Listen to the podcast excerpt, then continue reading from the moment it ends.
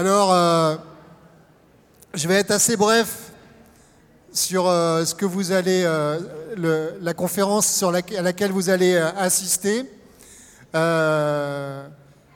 C'est Selma Regui qui a eu la gentillesse d'accepter la proposition du, collectif de terminer cette journée par cette conférence gesticulée.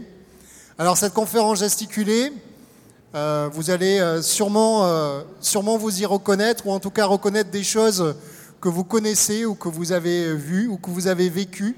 Elle est directement en lien avec le sujet qui nous préoccupe pendant ces, deux journées, la santé des travailleuses, des travailleurs. Et c'est une conférence gesticulée qui, à l'origine, était tournée vers celles et ceux qui ne connaissent pas les outils de défense des salariés et les outils de défense de la santé euh, des travailleuses et des travailleurs.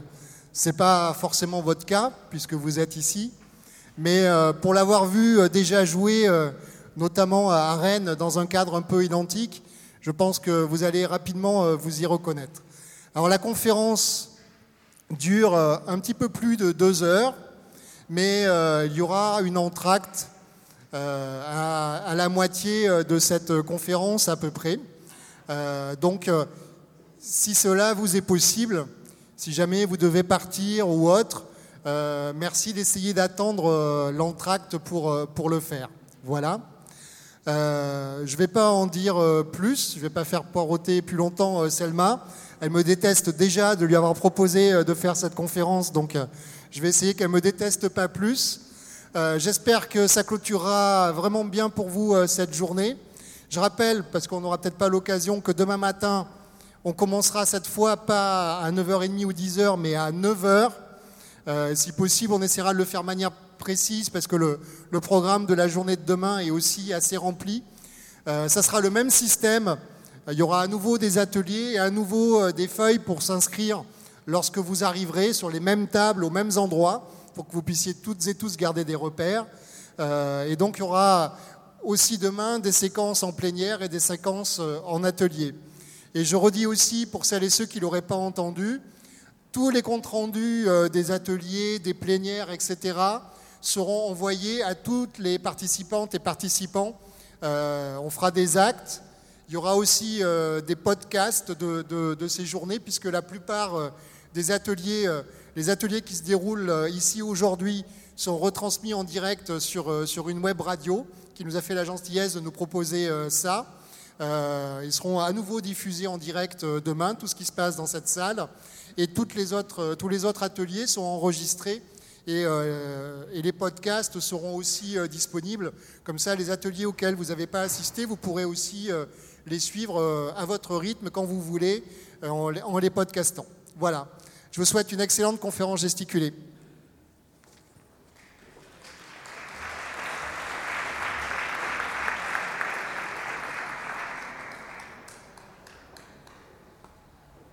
Monsieur Roland Oui, bonjour, Selma Rigui. Je vous appelle au sujet de l'expertise décidée par le CHSCT.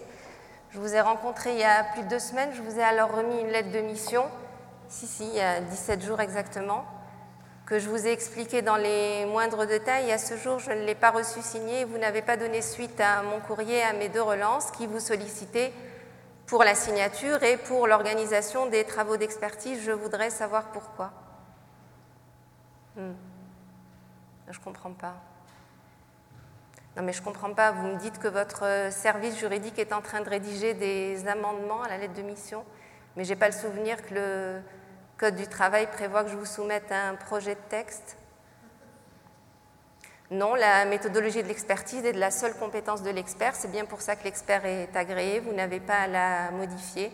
C'est d'ailleurs pas un motif de contestation prévu par le Code du travail. Non, monsieur, je n'ai pas dit que je ne voulais pas être constructive, j'ai dit que je voulais travailler selon les termes prévus par la loi. Si, si, la, nature de vos souhaits de modification m'intéresse quand même, mais je préférais être claire sur leur statut, je vous écoute. Oui, oui, je vous écoute, fais que ça.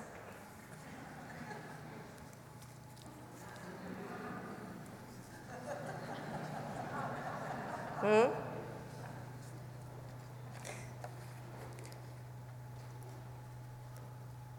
Hmm.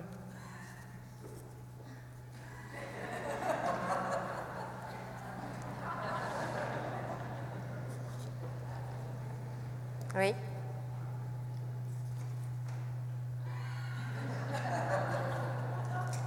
Ça, c'est la troisième modification. On en avait déjà parlé. Hein hmm. Vous avez terminé? Hmm.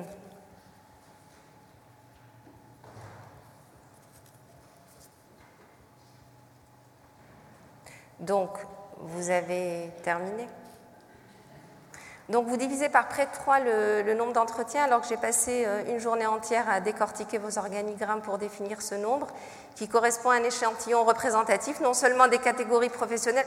Écoutez, je parle fort parce que j'entends du bruit. Il y a aussi des problèmes de bruit chez vous?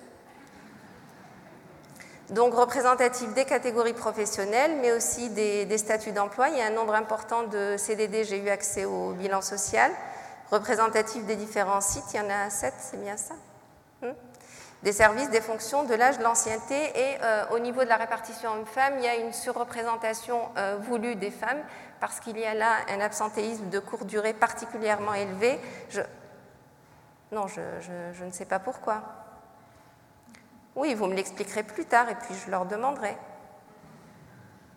Mais, mais quels enfants en bas âge? La moyenne d'âge est de près de 50 ans. Enfin, ce n'est pas le sujet. Ce que vous me proposez en termes de, nombre d'entretiens conduirait à, entendre euh, deux salariés, euh, voire un seul par service, ce qui pose un problème de confidentialité, donc c'est exclu. Ensuite, je ne sais pas ce que vous entendez par euh, débriefing. Moi, je sais analyser des entretiens, donc le temps qui est prévu et qui est facturé est justifié, il n'a pas à être supprimé. Sur le fait que les questions sur la santé n'ont pas à figurer dans le questionnaire, on en avait déjà parlé, vous me redites la même chose. Donc je suppose qu'il est inutile que je vous répète la même chose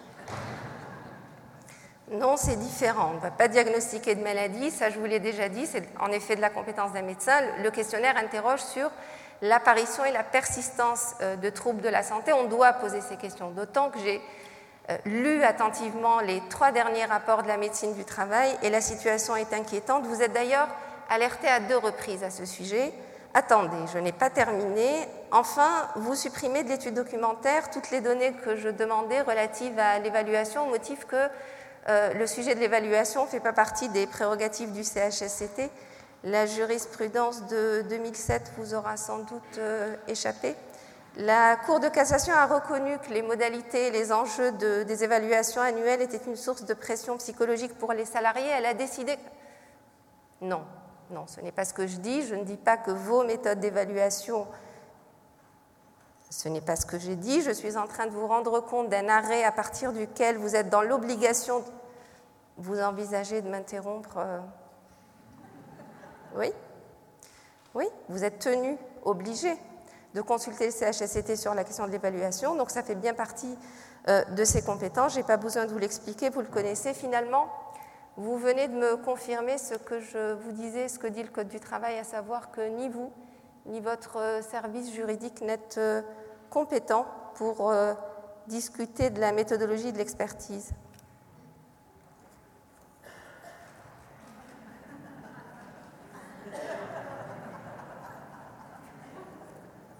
Quel arrêt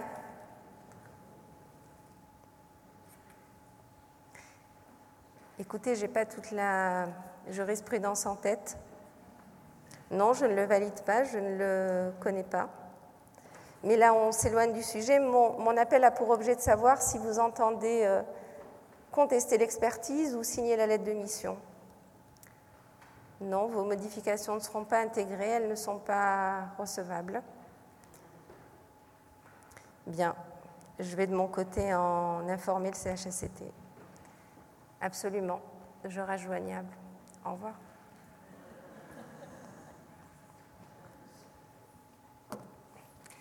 Mesdames et messieurs, bonsoir.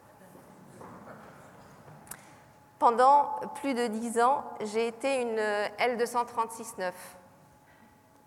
Ça veut dire une consultante en santé au travail, mais d'un genre euh, un peu particulier. Les employeurs euh, ne m'aimaient pas. J'intervenais à la demande des syndicats, plus précisément des représentants du personnel au CHSCT, le comité d'hygiène, sécurité et des conditions de travail. Je passais mon temps dans les coulisses des entreprises, je faisais des enquêtes, ça s'appelle des expertises. Je voyais, je disais des choses sur les conditions de travail. J'ai écrit des rapports, beaucoup de rapports, des gros rapports. Et avec tout ce que j'avais vu et entendu, euh, j'ai éprouvé la nécessité de prendre une parole euh, publique. Mais je ne savais pas trop comment le faire. Et puis un jour, euh, j'ai découvert la conférence gesticulée. C'est ce que vous allez voir ce soir, qui est un machin qui n'est pas tout à fait du théâtre et pas tout à fait une conférence. Alors je me suis décidée à m'inscrire à un stage d'éducation populaire politique qui accompagnait euh, des gens à, écrire leurs conférences euh, gesticulées. Il y avait plusieurs regroupements, on était en collectif, puisque dans l'éducation populaire, on aime bien les collectifs. Et c'est paradoxalement euh, pendant ce stage que j'ai failli renoncer à faire cette conférence gesticulée. Parce que pendant le stage, j'ai enregistré tous les ingrédients qu'il fallait pour faire une conférence gesticulée. Alors au début, on m'a dit, euh, dans la conférence gesticulée, il faut du savoir euh, froid. Alors le savoir froid, c'est de la connaissance philosophique, technique, historique, sociologique, enfin de la connaissance scientifique, des trucs balèzes, quoi. On m'a dit, il faut que les gens soient sortis en ayant appris des choses mais pas le savoir euh, genre euh, tu as lu un bouquin la, veille et puis tu viens le réciter sur scène, non. Il faut que ce soit un savoir euh, qui a ou qui est en train de transformer ta vision du monde ou ta pratique. Alors on m'a dit il faut aussi du savoir chaud. Alors le savoir chaud, c'est du savoir d'expérience, notamment du savoir d'expérience professionnelle ce que tu as vu et compris de l'endroit où tu étais, ce que tu as politiquement compris de l'endroit où tu étais. Alors, euh, moi, je me suis dit, en ans, dans les, plus de dix ans dans les coulisses de l'entreprise, euh, ça va. Et puis, pour faire une conférence gesticulée, il faut autre chose, il faut euh, incarner le sujet. Ça veut dire, ce n'est pas une experte qui parle, c'est une femme en chair et en os avec sa trajectoire et tout ce qu'elle trimballe avec. Voilà. Et puis on m'a dit aussi, il faut un sujet. Bon, ça, je savais quand même qu'il fallait un sujet. Mais on m'a dit, euh, il ne faut pas qu'un seul sujet, il faut plusieurs sujets, il faut que tu les tresses entre eux, que tu fasses des liens, tout ça, mais subtil, hein, les, liens. La, conférence gesticulée, ça, fait un Scooby-Doo. C'est le concept du Scooby-Doo. Euh, et on m'a même dit, il faut qu'au moins des sujets soient politiques. Il faut même qu'en fin de conférence gesticulée, il y ait un atterrissage politique. Alors, euh, bon, moi je me suis dit sur le savoir euh, froid aussi, ça devrait aller. Alors au début, dans mes premiers essais, là, pendant les regroupements, vas-y, l'histoire du droit du travail, des instances représentatives du personnel, l'histoire de nos acquis, non pas de nos acquis, de nos, conquêtes, c'est jamais acquis social, ce qu'on a gagné, ce qu'on a perdu, tout ça. Vas-y, euh, Simone Veil euh, et sa condition ouvrière, enfin je parle de Simone Veil, euh, la philosophe, hein, celle qui est rentrée comme manœuvre à l'usine dans les années 30, le seul bouquin, le premier bouquin qui m'a fait comprendre, j'oserais même dire éprouver ce qu'est l'aliénation au travail. Et vas-y, Althusser et ce qu'il dit de l'idéologie, c'est une représentation du rapport imaginaire aux conditions réelles d'existence. Et on m'a dit hop, hop, hop, hop, hop, hop. L'éducation populaire, c'est pas ça. C'est pas toi qui éduques le peuple, c'est le peuple qui s'éduque lui-même par lui-même euh, dans une visée émancipatrice. Et puis le code du travail, c'est trop long, euh, tu vas les saouler, puis tu as, un ton cassant, ça fait prof, un télo, tout ça, ça fait pas du tout éducation populaire. Donc j'avais un premier problème, d'autant que c'était quand même pas moi qui allais raccourcir le code du travail. Et puis j'avais un deuxième problème, euh, c'est sur cette histoire euh, d'incarner le sujet, euh, d'intégrer des émotions, l'autobiographie, tout ça, parce que dans la société où je suis née, où j'ai grandi, enfin longtemps grandi, jusqu'à l'âge de 25 ans, on ne m'a pas appris. On m'a plutôt appris, aux femmes en tout cas, la retenue, la pudeur, la discrétion que ce soit dans l'expression euh, verbale, on n'exprimait pas euh, ce qui était intime euh, publiquement, ou dans la retenue du corps. C'est pour ça que je suis vachement à l'aise là devant vous. Ça se passe super bien. Surtout que je suis devant un public de spécialistes des questions de la santé au travail, je n'ai pas du tout la pression. Et puis, euh, dans ma famille, quand il y avait un problème ou une décision importante à prendre, euh, mon père euh, nous convoquait. Je dis nous parce que j'ai une sœur qui est d'un an mon aîné. Alors il nous convoquait, il nous disait tel jour à telle heure, bon le jour, non pas le jour, l'heure pouvait être négociée. Et on devait à cette conférence au sommet venir avec papier-crayon. Et sur le papier, il y avait deux colonnes, les pour, les contre, donc discussion, argumentation. Bon, ça pouvait durer des heures, ça pouvait durer cinq minutes mais euh, à la fin, il fallait se positionner sur l'une des deux colonnes. Assume. La conférence au sommet la plus mémorable s'est passée le jour où ma sœur et moi, on a annoncé à mes parents qu'on voulait porter le voile. À cette époque, j'étais au collège. Je me souviens, j'étais arrivée en avance. Euh, j'attendais avec des copines euh, devant le portail. Et puis d'un coup, j'ai senti une douleur euh, aiguë. C'était quelqu'un qui me tirait, j'avais les cheveux très longs, euh, les cheveux par derrière, mais pas toute la masse de cheveux, juste quelques-uns. Je ne sais pas si on vous avait déjà fait ça, ça fait une douleur. Donc je me suis violemment retournée. C'était une fille qui portait le voile. Ça faisait des mois qu'elle euh, venait me parler des joies de l'enfer et tout ça. Et elle m'a dit, si tu continues à pas le porter, le jour du jugement dernier, Dieu, il te pendra pas que par les cheveux, il te pendra par les cils. Alors, euh, moi, à cette époque, j'étais déjà passionnée de sciences euh, dures. à ce moment-là, je ne me suis pas dit la loi de la gravité, tout ça, ça ne marche pas. J'ai été marquée par cette image. Ça a duré euh, assez longtemps. Bref, le soir même, on annonce à mes parents qu'on veut porter le voile. Donc là, il y a eu la conférence au sommet euh, du siècle. Donc pareil, papier-crayon, discussion, argumentation. C'est d'ailleurs à ce moment-là que j'ai découvert que mon père en savait sur l'islam beaucoup plus que je ne pensais. Je dis ça parce que à la, maison, il y avait des bibliothèques, il y avait plein de livres, euh, notamment des livres rouges. Et je me rappelle quand j'étais petite, euh, je ne savais pas encore très bien lire. Je voyais Max, Max, Max. Je me dis, que c'est ce Max? Pas. Donc discussion, argumentation. On a maintenu notre, notre idée et à ce moment-là, mon père nous dit, bien, on va convenir euh, que dans un mois, il y aura euh, une deuxième conférence au sommet sur euh, ce sujet et ce sera la dernière. Et si vous maintenez votre décision, vous porterez le voile. Mais à ce moment-là, si vous le portez, vous ne l'enlèverez plus. On ne s'amuse pas quand on s'engage. Miraculeusement, pendant ce mois-là, toutes les sorties étaient permises. Ils nous ont même inscrits à la piscine, chose qu'on n'aurait plus pu faire euh, après. Alors, euh, un mois plus tard, on n'y tenait plus vraiment. Alors, il y, a eu, une petite récidive, mais, mais, c'est passé. Enfin bref, tout ça pour vous dire que les, émotions en public, tout ça, je ne sais pas trop faire, publiquement, hein, je veux dire, faut pas. Voilà. Mais mon plus gros problème, c'était le sujet. C'était le sujet parce que moi, je trouvais que dans l'entreprise, tout faisait sujet, tout faisait sujet politique.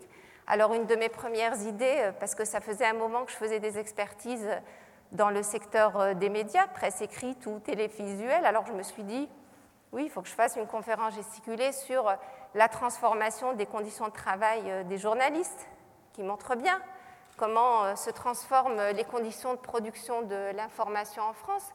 Ce qui nous amène à la question de qu'est-ce que devient cette information en France et ce qui nous conduit à la question de la démocratie, parce que le sujet de la démocratie, ça m'intéresse un peu, mais ça c'est une autre histoire.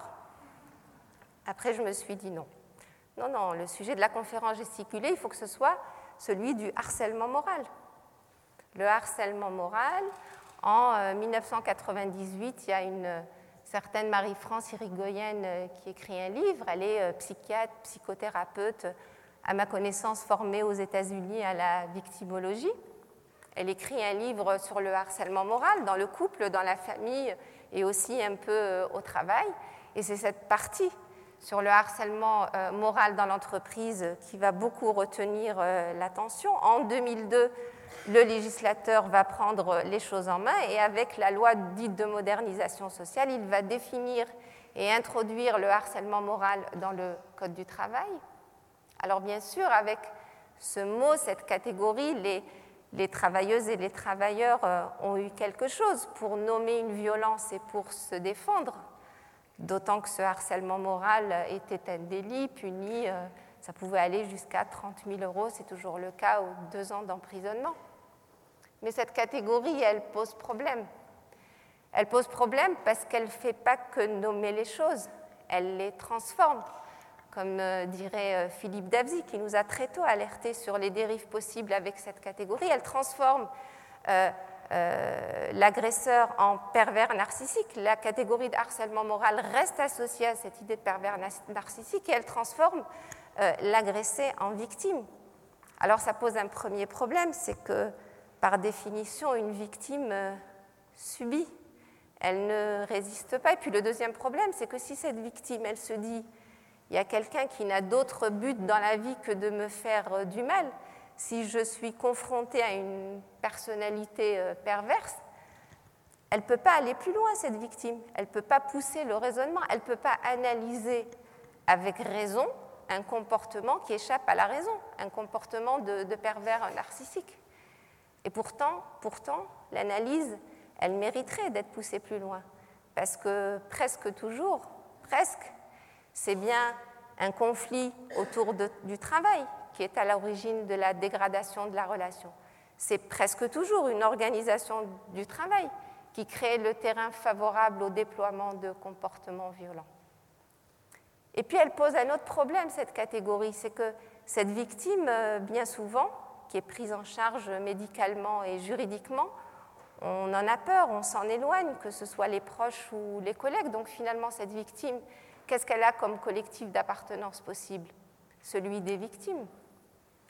Cette catégorie, elle pose problème parce qu'elle nous empêche de penser les causes structurelles, donc de penser politique qu'elle nous empêche de faire euh, collectif. Après, je me suis dit non. Le sujet de la conférence gesticulée, il faut que ce soit le sujet des silences des tabous, des choses dont on parle peu ou pas. Par exemple, le, sujet des violences faites aux femmes au travail, le sexisme, le harcèlement sexuel. Je dis ça parce que je me rappelle un soir, j'étais en train de manger avec une amie, je lui ai dit ça, elle m'a dit non, Selma, t'exagères, on est en France. Alors, euh, moi, je lui ai un peu raconté ce que je voyais dans les entreprises. Pourquoi est-ce que la commission égalité professionnelle homme-femme du comité d'entreprise se saisit si peu de cette question? Est-ce que est-ce en raison de ses faibles moyens? Ils sont vraiment faibles ces moyens, mais est-ce que c'est la seule raison? Même sujet, même question qui se pose pour le sujet du racisme au travail. Les silences, c'est aussi le sujet des suicides au travail. Pourquoi est-ce que, alors qu'on est euh, dans l'ère du culte des chiffres, il n'y a toujours pas en France de statistiques fiables qui nous renseignent sur euh, les suicides au travail? Pourquoi est-ce qu'il a fallu attendre aussi longtemps, à ma connaissance, une jurisprudence de 2007 pour qu'un suicide qui a eu lieu en dehors du temps et du lieu de travail soit reconnu comme accident du travail. Pourquoi est-ce qu'on parle si peu des suicides dans la fonction publique? Par exemple, les agents de la fonction publique. Après, j'ai prévu des blagues. Hein la fonction publique hospitalière. Pourquoi est-ce qu'on parle si peu de, la souffrance au travail dans le monde associatif? Pourquoi on parle, on parle si peu de la souffrance au travail des travailleurs sociaux quand les logiques des entreprises rampantes dans ces secteurs les empêchent de faire un travail euh, qui a du sens? Quand ils passent beaucoup, voire la plupart de leur temps, à renseigner des tableaux de chiffres au lieu de le passer dans l'interaction avec les populations dont ils s'occupent. Quand alors ils ont le sentiment de faire du sale boulot, pas utile, et que ça finit par euh, miner l'estime de soi. C'est là que se niche euh, la souffrance au travail. Après, je me suis dit non, non, non, non. La conférence gesticulée, il faut que ce soit que sur le stress et les risques psychosociaux. Il faut que j'arrive à faire une conférence gesticulée que sur ça et que j'arrive à les convaincre que ça n'existe pas. En tout cas, pas tel qu'on voudrait nous le faire croire. Alors, avec, euh, je, me suis embrouillée, j'avais beau essayer de trier les sujets, j'y arrivais pas, et puis avec mes autres problèmes, bref, j'ai renoncé à faire cette euh, conférence gesticulée. Sauf que ce renoncement, je ne l'ai pas du tout euh, bien vécu, surtout que ça faisait un moment que je voulais la faire. J'étais en train d'écouter Lara Fabian, parce qu'il m'arrive d'écouter Lara Fabian, j'assume, j'en suis plus à ça près. Et elle disait quelque chose comme euh, c'est comme euh, renier ma vie, c'est comme étouffer un cri. Bon, elle parlait pas de lutte des classes, mais ça fait rien. On trouve l'inspiration là où on peut. Et alors là, je me suis dit, il faut absolument que je retrouve mon dossier, mes premières notes, quand j'ai la première fois que j'ai voulu faire une, conférence gesticulée. Alors j'ai fini par retrouver ce, fameux dossier. Et, là, j'y ai trouvé euh, mes notes d'entretien que j'avais eues avec un salarié il y a plusieurs années déjà. Il était entré dans la salle euh, au début euh, plutôt avenant, assez souriant. Donc on a commencé à discuter. Oui, parce qu'avec les années et un peu d'expérience, j'ai arrêté de faire des interrogatoires pendant l'expertise. Je discute avec les salariés parce qu'ils ont des choses à dire et des choses auxquelles je n'ai pas forcément pensé. Donc on parle, on parle, ça a duré longtemps. Mais je sentais que l'essentiel n'était pas dit. Comment vous dire je ne sais même pas vous dire comment je l'ai ressenti. Ça doit être ça, un savoir-faire euh, de métier. C'est tellement incorporé que je ne sais pas vous dire. Euh, en tout cas, j'ai senti que désormais, il y avait une relation de confiance entre nous. Comment dire C'est comme si je l'avais euh, apprivoisé. Alors là, le, problème avec apprivoiser, comme dirait le petit renard au petit prince, c'est qu'on devient responsable de ce qu'on apprivoise. Enfin, je le relance et à ce moment-là, il me dit, pour les besoins de l'exercice, j'ai un peu modifié euh, cet extrait d'entretien, mais l'essentiel est là. J'ai 54 ans, je suis nouveau ici, je connais personne. Ça fait près de 19 ans que je travaille dans cette entreprise, j'ai fait 9 ans un métier, puis pendant 9 ans, j'ai tenu un autre poste. Avant de venir ici, on m'avait déjà changé de métier. C'était il y a huit mois. Je commençais à prendre mes marques et puis il a fallu changer encore. Quand je suis arrivée ici sur la plateforme, c'était des plateformes euh, téléphoniques. C'est une entreprise connue. Hein. Pas d'accueil, pas de présentation du service. J'ai senti une salle froide, une peur des nouveaux, quand même à l'aise. On nous a mis directement sur les plateaux, seulement deux jours d'observation, en doublure. Je n'ai eu que deux semaines de formation. J'ai été mis au téléphone seul, et là, vous ne savez pas ce qu'il faut faire alors qu'on a envie d'apprendre. J'ai mal au ventre et à la gorge à l'entrée sur le site, j'ai une angoisse, j'ai un sentiment de malaise d'être sur ce plateau, le fait d'être dépendant du savoir des autres. Dans les cas où je ne sais pas faire, il y a des modes opératoires, mais j'ai beau les lire trois ou quatre fois, je ne comprends pas.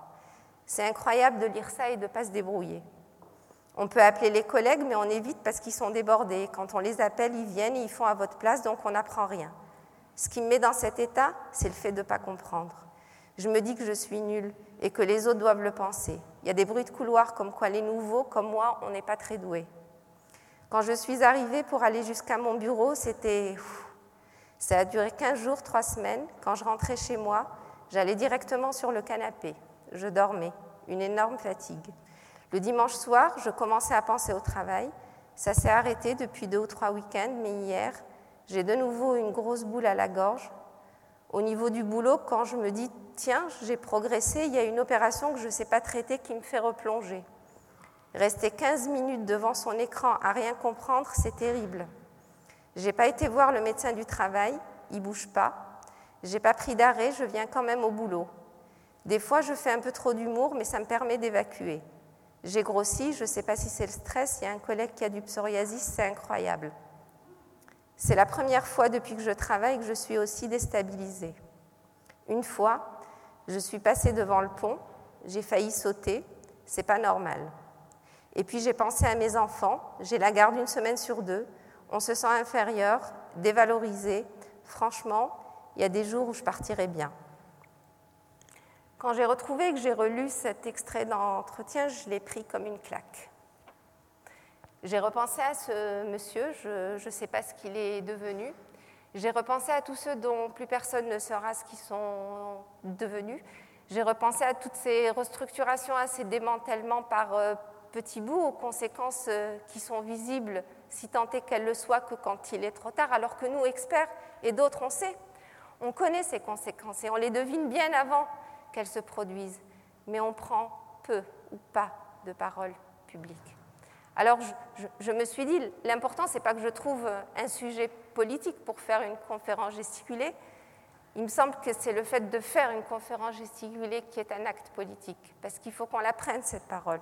Nos experts et tous ceux qui savent ce qui se trame dans les coulisses de l'entreprise. Et je suis convaincue que cette prise de parole, elle peut au moins nous faire acquérir un droit, un droit d'alerte publique qui peut contribuer à ce que ces catastrophes soient limitées.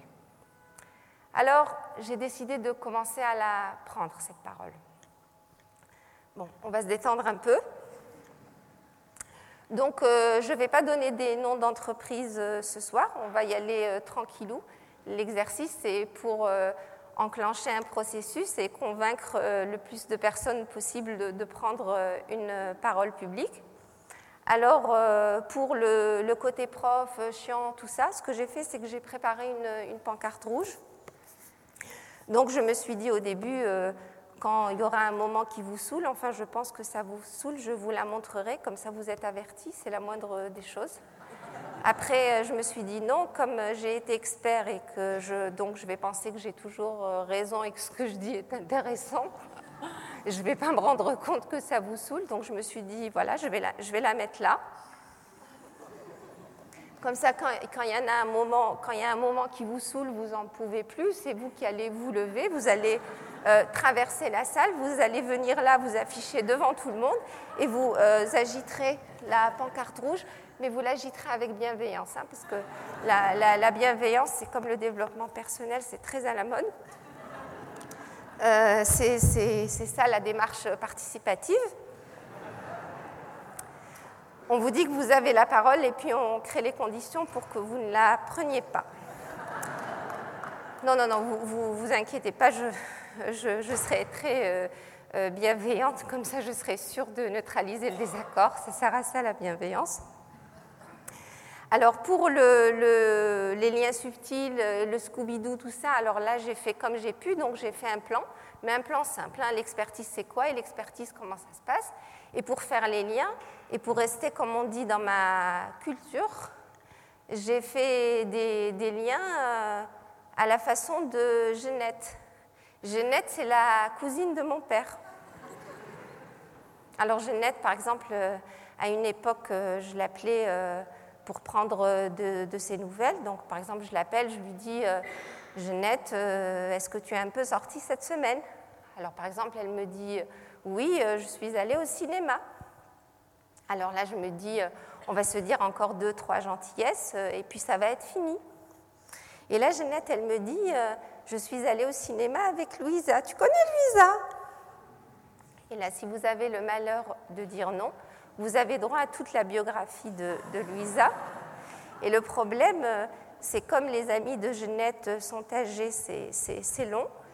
Et puis euh, le, deuxième problème, véridique, hein, c'est que dans la vie de Louisa, il y a d'autres personnages. Donc par exemple, Jeannette, elle te dit, euh, oui, tu sais, Louisa, c'est celle qui était au mariage où il y avait Mahmoud. Tu connais Mahmoud?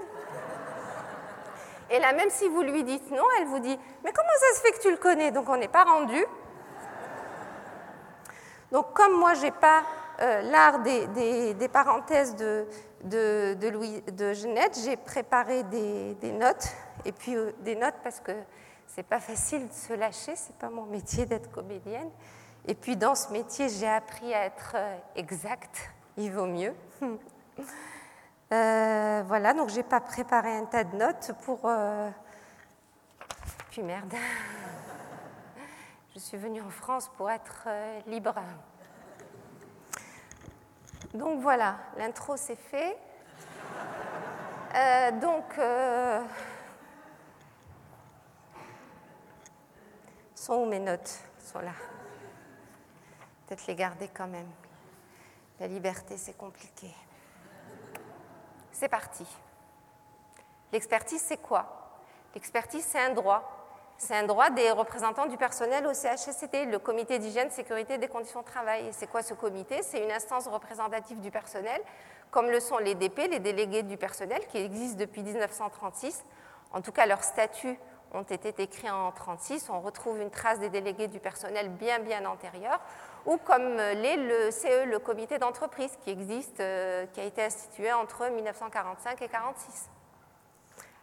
Alors ce CHSCT existe dans enfin, a obligation d'exister dans toute entreprise d'au moins 50 salariés. Il est composé de qui?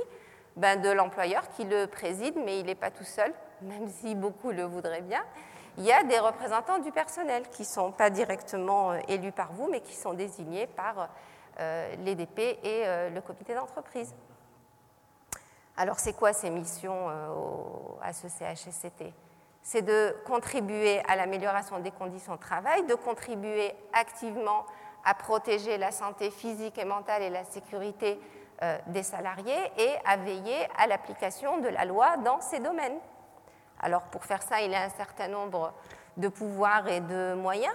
Il a euh, la possibilité d'aller euh, enquêter, inspecter au plus près des réalités de travail, de voir, d'entendre au plus près, hein, pas de passer des questionnaires. Hein. Enfin, il peut, s'il veut, il peut aller au plus près. Il a euh, euh, un droit d'information et de consultation. L'employeur est dans l'obligation de l'informer, voire de le consulter sur un certain nombre de sujets euh, de, décision. Il a un droit d'alerte dès qu'il constate une situation qu'on appelle de danger grave et imminent, il peut intervenir et son intervention déclenche une enquête obligatoire et est censée faire en sorte que le danger cesse.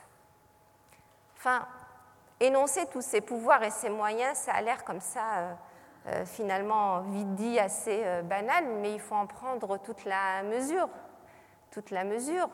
Si on remonte dans l'histoire pour essayer de retrouver à partir de quand a existé une représentation des travailleurs qui s'occupent de ces questions de santé et de sécurité au travail, moi, j'ai retrouvé une première trace en 1890 où une loi institue les délégués euh, mineurs dans les mines.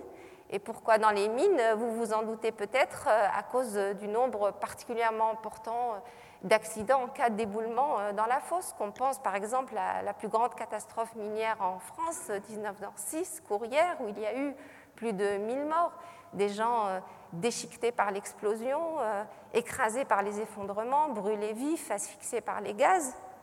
Catastrophe minière d'ailleurs qui donnera lieu cette même année à la naissance du ministère du Travail, quatre ans plus tard, 1910, à l'écriture du premier Code du travail. Alors on aurait pu penser, avant de dire ça, peut-être que dire que quand même les missions de ces délégués mineurs n'avaient rien à voir et leurs euh, moyens n'avaient rien à voir avec ceux qu'ont aujourd'hui les représentants du personnel au CHSCT. Leur mission finalement consistait à euh, renseigner un registre relatif à, la sécurité et à euh, signaler les, les, infractions aux ingénieurs chargés du contrôle. On aurait pu s'attendre en cette fin du 19e à ce que tout le tissu industriel soit doté de tels représentants du personnel pour s'occuper des questions de sécurité, mais ça ne s'est pas du tout passé comme ça. Le patronat, il n'avait pas du tout envie de les voir foutre leur nez là-dedans. Ça n'a pas beaucoup changé d'ailleurs. Mais quand même, on retiendra de cette fin du 19e siècle la naissance de l'inspection du travail 1892 et en 1898 une loi qui crée un régime spécial d'indemnisation des euh, victimes des accidents du travail. Il a fallu attendre ensuite 1941 pour que soient créés des comités chargés de contrôler la sécurité, mais là, euh, leurs membres n'étaient pas des représentants des travailleurs, ils étaient désignés par euh, les préfets. Il faudra attendre 1947, un an après la création du comité d'entreprise et euh, de la généralisation de la médecine du travail, pour que soient créés les CHS, Comité d'hygiène sécurité. CHS. On ne parle pas encore de conditions de travail. En 1973 est créée une commission spécialisée dans l'amélioration des conditions de travail, une commission euh, du comité euh, d'entreprise. Donc jusque-là, on avait deux instances. La question des conditions de travail était, en tout cas institutionnellement, séparée des questions de santé et de sécurité. Vient ensuite 1981. Entre 1981, il s'est passé un truc en France vous aviez voté d'une autre couleur. Enfin, je dis vous parce que moi, j'y étais pas. Euh, je n'habitais pas en France et puis j'étais pas française, donc je ne pouvais pas voter. et puis de toute façon, j'avais 11 ans. Enfin, dans, là où je, je, vivais, même à l'âge de 18 ans, je ne pouvais pas voter. Enfin, si, je mettais un papier dans l'urne. Moi, à 18 ans, j'étais fan de Madonna et de Shabba Fadela. On habitait dans la même ville, pas avec Madonna. Elle était une des femmes à assumer de chanter l'amour, le désir euh, publiquement, dans un pays qui avait inscrit dans sa constitution que l'islam était la religion d'État. Alors moi, quand je l'écoutais chanter, euh, je me disais que tout allait changer. Enfin, ça a changé après, hein, mais autrement. Donc en 81, M. Jean Auroux devient ministre du Travail et euh, dans un rapport sur les droits des travailleurs, il écrit Citoyens dans la cité, les travailleurs doivent aussi l'être dans l'entreprise. Énorme, énorme. Des années plus tard, un Premier ministre dira à quel point il aime l'entreprise. Et en 82, on a les fameuses lois Auroux, quatre lois qui modifient de façon euh, forte le Code du travail dans une proportion d'environ euh, un tiers. On a notamment euh, la loi qui crée un droit qui n'existait pas avant, un droit d'expression directe et collective des salariés sur le contenu, les conditions d'exercice et l'organisation de leur travail. Un droit qui a rencontré des résistances patronales inouïes, mais aussi des résistances euh, syndicales, certains y voyant que c'était un moyen de contourner les organisations syndicales. Et puis le management dans ces années 80 commençait à changer. On n'était plus dans le taylorisme, mais euh, dans le, début du management euh, participatif. On, participatif. on verra venir les cercles qualité, les groupes de travail, et vas-y, exprime-toi, exprime-toi, des cercles qualité encadrés par euh, la hiérarchie, qui a sans doute oublié que la démocratie euh, ne s'arrêtait pas à l'expression, que l'expression n'était qu'une première étape de la démocratie, puisque la démocratie, ce qui en est déterminant, c'est la délibération c'est-à-dire la confrontation de points de vue contradictoires en vue de prendre une décision, et que ceux-là même qui se sont exprimés prennent part à la décision. Ils ont oublié. Bon. Une autre loi, celle euh, relative au développement des instances représentatives du personnel, qui a été décisive pour le comité d'entreprise. Euh, elle a renforcé euh, son rôle euh, dans les domaines économiques, financiers, socio-économiques a ses moyens ont été renforcés, ses moyens d'information, consultation, de recours à experts. Il a surtout été doté d'un budget propre de fonctionnement de 0,2% de la masse salariale brute. Je dis ça parce que finalement, après l'institution des comités d'entreprise en 1946, il ne s'est pas passé grand-chose pour eux. Enfin, si, en 68, avec les accords de, Grenelle et la légalisation des syndicats dans l'entreprise, qui euh, désormais devaient gérer les comités d'entreprise et en impulser la politique euh, culturelle. La, la, politique culturelle des comités d'entreprise, ça c'est un sujet de conférence gesticulée. Politique culturelle ou culture euh, politique Je dis ça parce que il m'est arrivé une fois dans ma vie, et j'espère que ça m'arrivera plus jamais, d'aller à un salon des CE. Alors, euh, je vous assure que moi, je m'attendais au salon des CE à voir euh, de la culture. Enfin, je veux dire, comme dirait un ami, avec un petit C. Je veux dire la culture, nos histoires de lutte, les trouvailles, les, les créations qu'on fait dans les slogans des manifs, euh, dans les tracts. Euh, je m'attendais à retrouver des chants populaires, d'autant que dans les, manifs, je les trouve tellement tristes. Les gens, ils chantent plus, quoi. Si, ils chantent l'international. Enfin, ils connaissent le refrain, mais ça chante plus, quoi. C'est de la culture, quoi. Et là, il y avait de la marchandisation, des objets, les nouvelles tendances pour Noël, les fêtes, les tout ça. Est-ce que la crise du syndicalisme n'aurait pas à voir avec son éloignement de l'éducation populaire? Bon. Et une loi qui crée le CHSCT. Donc on n'a plus la commission conditions de travail, on n'a plus le CHS, ça fusionne et euh, est une instance euh, digne euh, de ce nom. Donc si on remonte à 1890, il a fallu attendre près d'un siècle pour que le CHSCT existe. Près d'un siècle. Et ce n'est pas un hasard si on a attendu un siècle. C'est parce que le patronat, lui, il a parfaitement compris que s'il y avait une instance représentative du personnel des plus subversives, des plus marxistes, c'était bien le CHSCT, parce que c'est bien sur le terrain de la santé et de la sécurité au travail que se joue la question de l'exploitation. Non seulement celle des corps des travailleurs, mais aussi de leur subjectivité. Et ce n'est pas un hasard si depuis son existence, le CHSCT connaît sans relâche des attaques euh, du patronat pour l'affaiblir. Une des façons de l'affaiblir, pour ne pas dire de le détruire, c'est de le dépolitiser en en faisant une instance euh, technique spécialisée, à l'épuiser dans des heures de réunion, à compter le nombre de lignes dans le document unique d'évaluation des risques professionnels.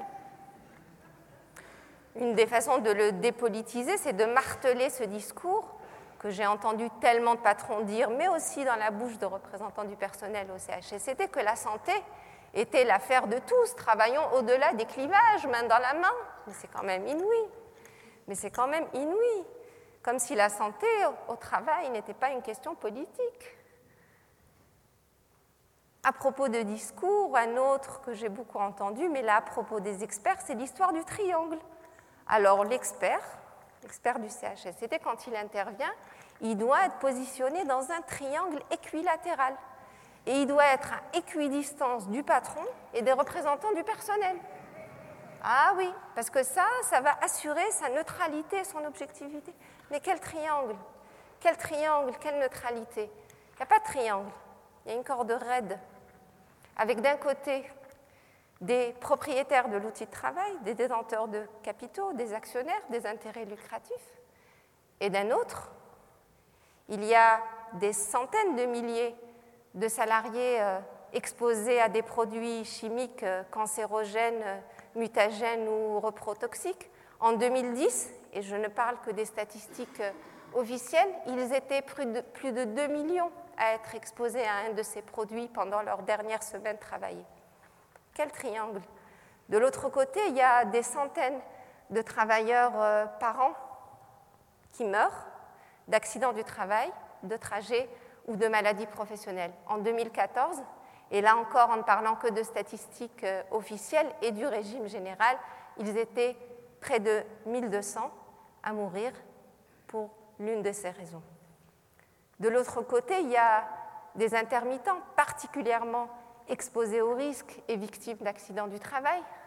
Ces inter cet intermittent euh, jeune, mort écrasé entre euh, deux wagons pendant un déchargement, cet autre qui est tombé dans de la fonte en fusion.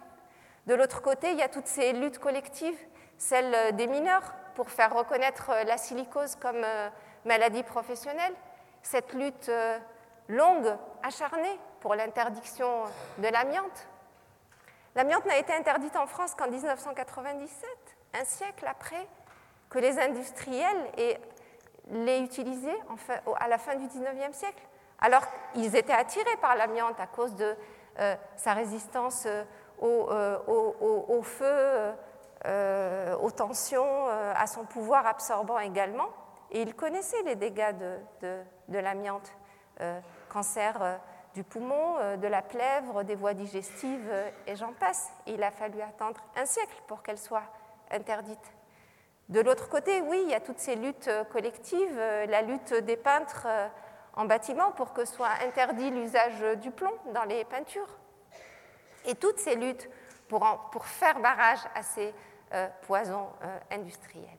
Il n'y a pas, de, il a pas de, triangle. Et c'est bien pour ça qu'il y a un code du travail. C'est bien pour ça qu'il y a un code du travail, parce qu'il y a toujours un lien de subordination. Alors, aujourd'hui, les entreprises doivent s'adapter au Code du travail. S'adapter, ça veut dire euh, se conformer. Et ça, ça permet de repérer une catégorie de patrons euh, inadaptés, ceux qui enfreignent la loi, les hors-la-loi, donc sanctionnables.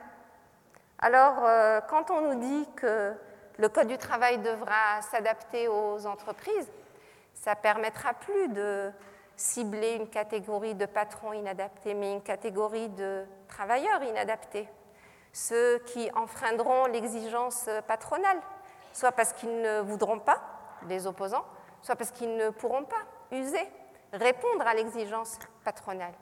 Les inadaptés deviendront les inaptes. Il n'y a qu'un pas à franchir entre inadaptés et inaptes, et les inaptes euh, peuvent être euh, licenciables.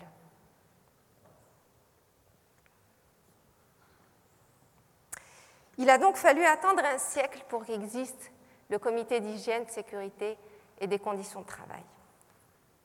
Mais comme avec les pouvoirs et les moyens dont je vous parlais tout à l'heure, mais comme la question des conditions de travail, c'est un machin un peu large et un peu complexe, les représentants du personnel au CHSCT ont un autre droit, le droit de recourir à une expertise. Et ce droit, il tient en quatre petites phrases quatre petites phrases qui constituent l'article L236.9 du Code du travail. Enfin, ça, c'est l'ancienne euh, appellation. Aujourd'hui, c'est le L461412. Mais moi, j'aime bien garder cette ancienne appellation. On est des nostalgiques dans le métier. Quatre petites phrases qui résistent encore aux assauts du MEDEF. Alors, on est désolé pour lui si euh, ça l'empêche de penser. Je dis ça parce que son ancienne patronne, en 2005, je crois, nous a dit que la liberté de penser s'arrêtait là où commençait le Code du travail. Moi, j'adore la poésie de Laurence. Dans la même période, euh, elle était en train de nous préparer, je crois, une nouvelle euh, surprise sur la rupture conventionnelle du contrat de travail. elle nous a dit un truc du genre euh, La vie, la santé, l'amour sont précaires, pourquoi le travail échapperait-il à cette loi? Ça résiste encore. Pour résumer, une expertise CHSCT, c'est quand les syndicats m'appellent, ils me disent qu'il y a un problème. Non, non, non, une fois, il y a un patron qui m'a appelé, il a dû se perdre dans l'annuaire, ou je ne sais pas, il m'a appelé. Alors, je ne savais pas que c'était un patron. Hein. Au début, il avait juste dit son nom et, le nom de, l'entreprise. Bonjour madame, euh, nous sommes à la recherche euh, d'un cabinet pour la réalisation d'un audit multidimensionnel du stress au travail qui s'intègre dans une démarche concertée favorisant le dialogue social, un audit qui permette à l'entreprise de s'intégrer véritablement dans cette démarche de dialogue social et qui nous permette de nous engager dans une démarche proactive de gestion globale du stress et d'amélioration de la qualité de vie au travail, ce qui favorisera une meilleure motivation des salariés, une organisation saine et productive, et euh, une meilleure image de l'entreprise par cette forme de développement durable. Alors moi, je me suis dit, euh, il, a tellement de, mots positifs, pourquoi il m'appelle? En fait, il m'appelait parce que les gens étaient, pour analyser les conditions de travail, parce que les gens étaient en train de crever. Alors, euh, mais quand même, au ton de sa voix et aux mots qu'il utilisait, j'ai eu quand même doute sur ses origines. Enfin, origine, comment je peux utiliser ce mot? Alors je lui ai dit, monsieur, est-ce que vous êtes euh, représentant du personnel au CHSCT Alors il m'a dit non. Enfin, il m'a pas dit non comme ça, il m'a dit ah non. Alors je me suis dit, euh, je, vais raccrocher. Après, je me suis dit, non, quand même, maintenant, tu as un peu d'expérience, arrête de toujours tout, voir en noir ou blanc en termes de lutte, euh, les colonnes pour ou contre, un peu de dialogue social, un peu de démarche innovante. Les démarches innovantes, c'est les démarches paritaires, un peu, tout ça. Donc je lui ai dit, euh, monsieur, euh, est-ce que, euh, comment, est-ce que les représentants du personnel sont impliqués dans la démarche? Impliqués, hein, comme disait un de mes collègues, c'est comme l'omelette, il y a la poule et l'œuf. La poule, elle est concernée, l'œuf, il est impliqué. Alors il m'a dit non. Là, j'ai raccroché, poliment. Ma mère m'a appris à être polie. Enfin, moi j'ai raccroché, mais peut-être que s'il avait appelé un autre type de, consultant, il lui aurait peut-être répondu euh,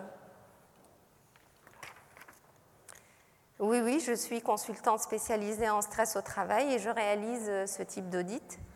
Je réalise un diagnostic qui s'appuie sur des travaux scientifiques internationalement validés, ça c'est vendeur, et surtout sur une objectivation de la situation par les chiffres, ça c'est très vendeur.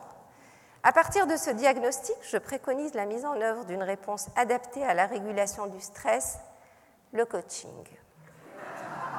En effet, gérer l'imprévu, agir dans l'urgence, ça c'est les défaillances de l'organisation du travail, assumer des responsabilités en toute autonomie, ça ça veut dire euh, sans moyens ou avec des objectifs irréalistes ou pas clairs, sont des situations stimulantes mais hélas non maîtrisées par nombre de collaborateurs, pas des subordonnés. Hein, et le stress, qui est une réponse émotionnelle de l'organisme, peut devenir un stress négatif.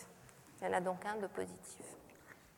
L'intervention du coach consiste à accueillir la parole de la personne, à la guider et à la soutenir dans le traitement de ses croyances et la réduction de ses ondes d'ombre pour modifier son rapport à son environnement. Ce n'est pas inventé.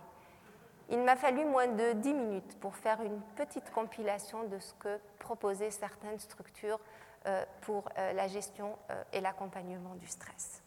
Le coaching est un accompagnement raisonné qui va aider la personne à adapter ses comportements, à reconsidérer sa propre organisation du travail, pas celle de l'entreprise, et à s'investir positivement dans une équipe dynamique et performante.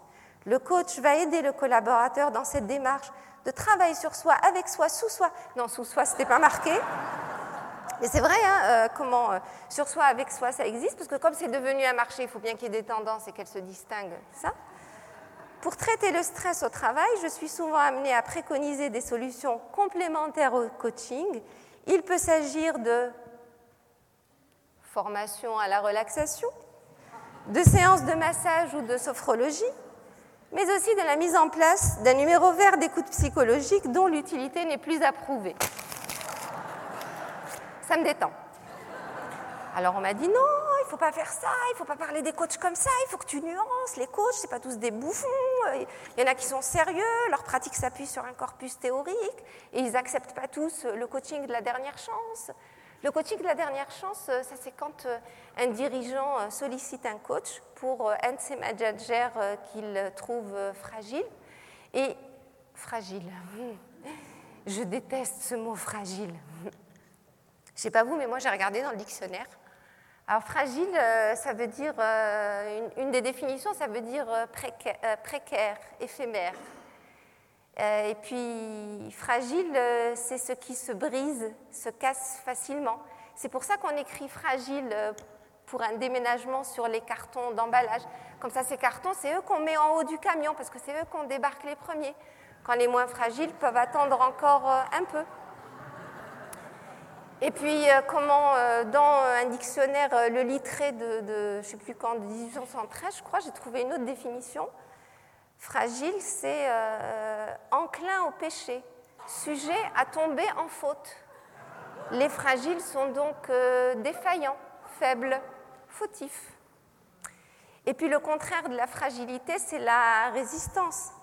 Donc être fragile, euh, c'est ne pas s'opposer, ne pas dire non, subir, accepter, céder. Puis je n'aime pas, je n'aime pas ce bon fragile parce que moi, quand, on me dit de quelqu'un qu'il est fragile, comment vous dire euh, Ça me fait de la peine. Ça me fait de la peine puisque fragile, à ce moment-là, je l'entends comme euh, un état, euh, les dispositions naturelles d'une personne et on ne peut rien y faire. Par contre, si je dis fragilisé, je ne pense plus en termes d'état, mais en termes de processus. Parce que je vais immédiatement être conduite à penser que s'il a été fragilisé, c'est qu'il ne l'était pas, mais qu'il l'est devenu. il y a des causes extérieures à lui qui l'ont fragilisé. Et là, ça me fait plus de la peine, ça me, fait, ça me met plutôt en colère et en action. C'est important le choix des mots, éminemment important. C'est pareil avec essayer avec euh, quand on dit euh, des pauvres, ils sont pauvres les pauvres, ou ils sont euh, défavorisés. Ce n'est pas la même chose si on dit d'eux qu'ils sont euh, exploités.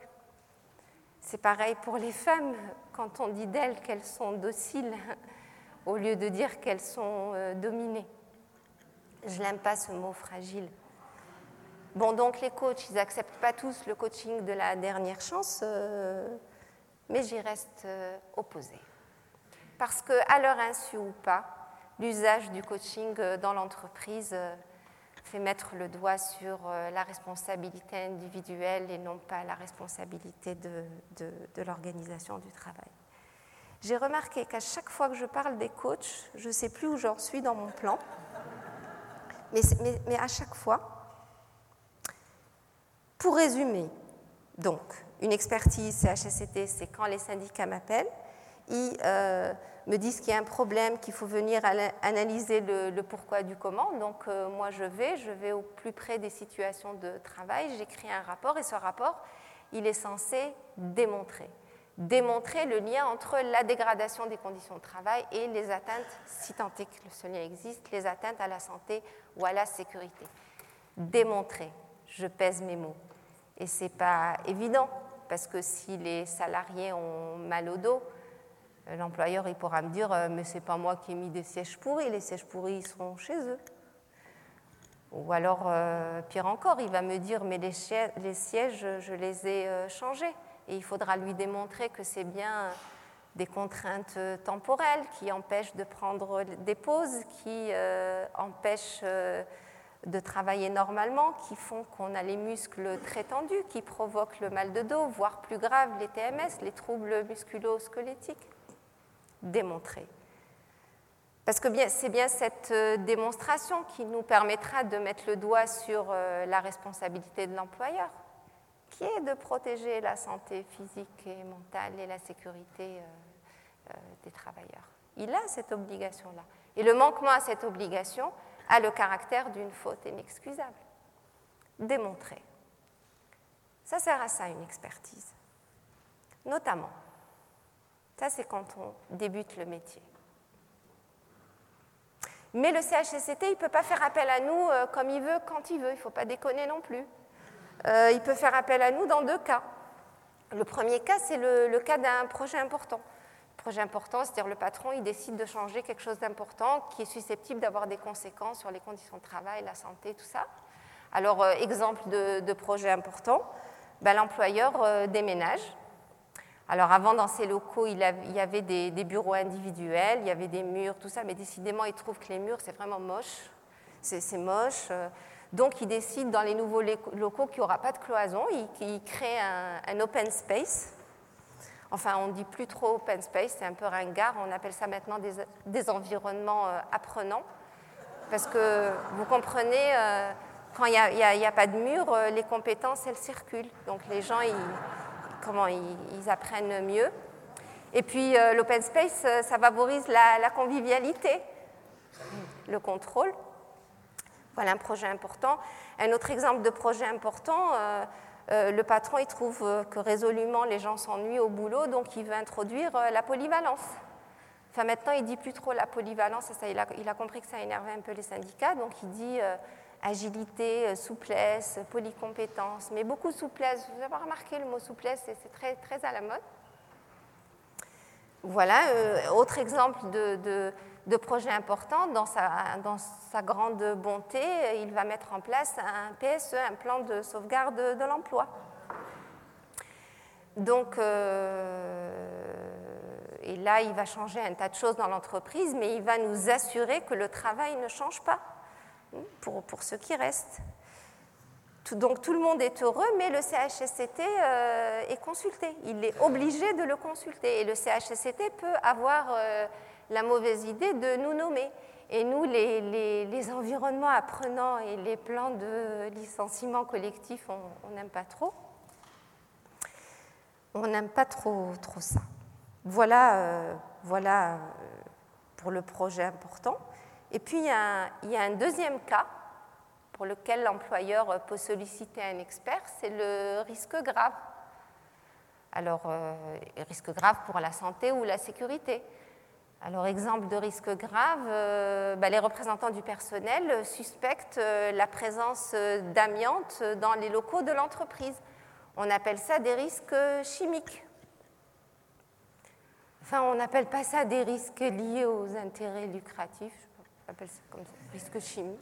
Bon, risque grave, par exemple, par exemple euh, il y a une augmentation importante euh, du nombre d'accidents de la route euh, de commerciaux.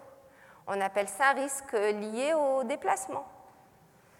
Enfin, si, les, commerciaux ils ont de plus en plus d'accidents de la route, euh, c'est peut-être euh, parce qu'ils ont, des objectifs euh, intenables et qu'ils sont obligés de rouler vite pour visiter le maximum de clients. Mais on n'appelle pas ça risque lié au, comment, aux objectifs. Un risque grave, c'est par exemple une recrudescence des accidents du travail dans l'atelier, et notamment devant une, une machine-outil. On appelle ça un risque lié aux équipements. Mais les ouvriers, s'ils ont plus euh, d'accidents du travail, euh, c'est peut-être parce qu'il y a plus de contraintes temporelles et qu'ils ont moins de marge de, manœuvre pour déployer leur savoir-faire euh, de prudence. Mais on n'appelle pas ça risque lié à l'intensification du travail. C'est fou, hein, comme on a su évacuer l'organisation du travail des risques physiques et chimiques, et même nous, on ne se bat plus trop sur, sur ce langage. Alors le risque grave, euh, il y a un autre genre de risque grave qui est devenu euh, assez dominant à partir euh, des années 2000. Alors comment ça s'est passé Moi je sais que les représentants du personnel m'appelaient, ils ne savaient pas trop nommer ce machin-là au début des années 2000. Alors ils me disaient qu'il y avait des gens qui pétaient les plombs au travail, crise de larmes ou crise de nerfs qui avaient des atteintes à la santé euh, révélées par la médecine du travail, euh, insomnie, euh, importante fatigue, problèmes de peau, anxiété, parfois plus graves, des troubles cardiovasculaires, des états dépressifs. Alors au début, on a appelé ça souffrance au travail. Mais là, le patronat, il n'a pas, pas aimé, il a trouvé que ça faisait un peu trop fort. Donc après, on a appelé ça euh, mal-être au travail, mais là, c'est les syndicats qui n'ont pas, aimé. Et puis on a cherché, puis après, on a trouvé. Et on a appelé ça euh, stress au travail. Parce que stress, vous voyez, ça le fait. Et puis, euh, comme ça ne veut rien dire, ça a fait consensus. Comme dirait le poète, c'est par le malentendu universel que tout le monde s'accorde. Et c'est là qu'on s'est tous fait avoir. On s'est d'abord fait avoir dans notre quotidien. Est-ce qu'il se passe un jour sans que moi ou vous, euh, on dise euh, dans le bus, à la maison, euh, à des amis, je suis stressé, au lieu de dire je suis apeuré, affolé, excité, énervé, tendu, inquiet, angoissé Ça ne veut pas dire la même chose. Les mots qui font fortune euh, appauvrissent la langue. Ça, c'est un grand féministe qui l'a dit, Sacha Guitry. Ça, c'est ma minute littérature, mais ça va passer. Hein. Mais on s'est surtout fait avoir quand on a laissé ce mot rentrer dans le, dans le monde du travail. Il y a d'ailleurs un décompte qui a été fait par, euh, si je ne me trompe pas, Nathalie euh, Robatel, elle a compté le nombre d'articles consacrés au stress au travail euh, dans la presse et elle a constaté qu'il était toujours inférieur à 10 par an jusqu'à la fin des années 90. En 2000, il passe à 13, il passe à 169 en 2007 et à 326 en 2008, etc. Est-ce que vous savez comment c'est arrivé? C'est arrivé à cause de Hans. Hans euh, Sellier. Hans Sellier, euh, médecin, endocrinologue, euh, père militaire hongrois, mère autrichienne. Hans fait des études de médecine à Prague, puis il va aux États-Unis et au Canada. Enfin, on s'en fout.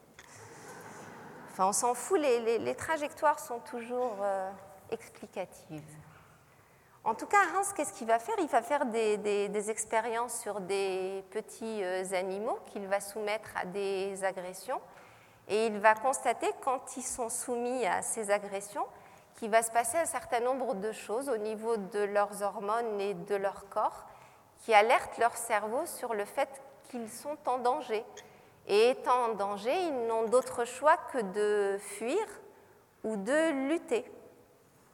Et Hans va nous dire qu'ils vont lutter en s'adaptant. Ils vont lutter en s'adaptant. Mais il nous dit que si l'agression dure trop longtemps ou si elle est trop forte, a fortiori si elles cumulent durée et intensité, ils vont plus pouvoir s'adapter, ils vont s'épuiser. Après la phase d'alarme, on a la phase d'épuisement, ce qui pourra conduire à des maladies et à la mort. C'est ça la théorie du stress, du SGA, le syndrome euh, général d'adaptation, qui va connaître un énorme succès à partir des années 50. Hans écrira à peu près 40 euh, euh, bouquins. Et là, on a un tournant particulièrement important avec cette théorie et la manière dont elle va être développée et récupérée. Parce que ce sera plus sur l'agression qu'on se focalisera pour tenter de la réduire, mais sur euh, les capacités d'adaptation des individus pour tenter euh, de les augmenter. Et les choses, elles vont se compliquer. Elles vont se compliquer notamment dans les années 80 euh, avec des psychologues, notamment des psychologues américains. Il faut se méfier des, je ne vais pas dire des psychologues, je vais mettre beaucoup de gens à dos, des Américains. Il n'y en a pas là. Alors eux, qu'est-ce qu'ils vont faire? Ils vont faire des expériences là sur des êtres humains ils veulent étudier la, détresse euh, subjective, je crois qu'ils appellent ça comme ça, et les perturbations du système euh, nerveux. Alors ils vont soumettre un, panel d'hommes et de femmes, ils vont leur faire passer des extraits de films qui euh, sollicitent différentes natures d'émotions, et ils vont enregistrer la fréquence cardiaque et les réponses électrodermales. Et là, ils vont nous dire quoi au terme de ces expériences? Que l'état de tension, le stress éprouvé par les individus ne dépend pas d'eux, de leurs caractéristiques, ça ne, dépend, ça ne dépend pas non plus du film, de l'environnement, mais ça va dépendre de l'évaluation cognitive que font les individus du film. C'est la théorie transactionnelle, en clair. En clair, euh, un jour, vous sortez du boulot, vous avez passé une superbe journée au travail, ça arrive. Euh, il fait très beau, et puis vous êtes amoureux, mais bon, elle n'était pas ou il n'était pas avec vous. Euh, donc vous décidez avant de rentrer de louer un DVD, euh, vous louez un film d'horreur. Il se trouve que le week-end d'avant, vous étiez dans l'Aveyron, donc vous faites un petit plateau repas avec, avec des tripous. et puis au moment plus, la scène la plus glauque du film où il y en a un qui en éventre un autre, euh, dans cet état d'esprit, il est fort à parier que vous allez prendre ça au second degré, que ça va vous faire rire. Mais si vous avez passé une journée de merde au travail et que le lendemain vous avez votre entretien annuel d'évaluation avec votre chef, vous ne pouvez plus blairer, dans la même situation, je pense que vous n'allez pas prendre la scène du film de la même manière. C'est ça l'évaluation cognitive. Ils l'ont dit mieux que ça, mais en gros c'est ça. Et face à cette évaluation cognitive, ils vont inventer le concept de coping. Le coping qui n'est autre, tenez-vous bien,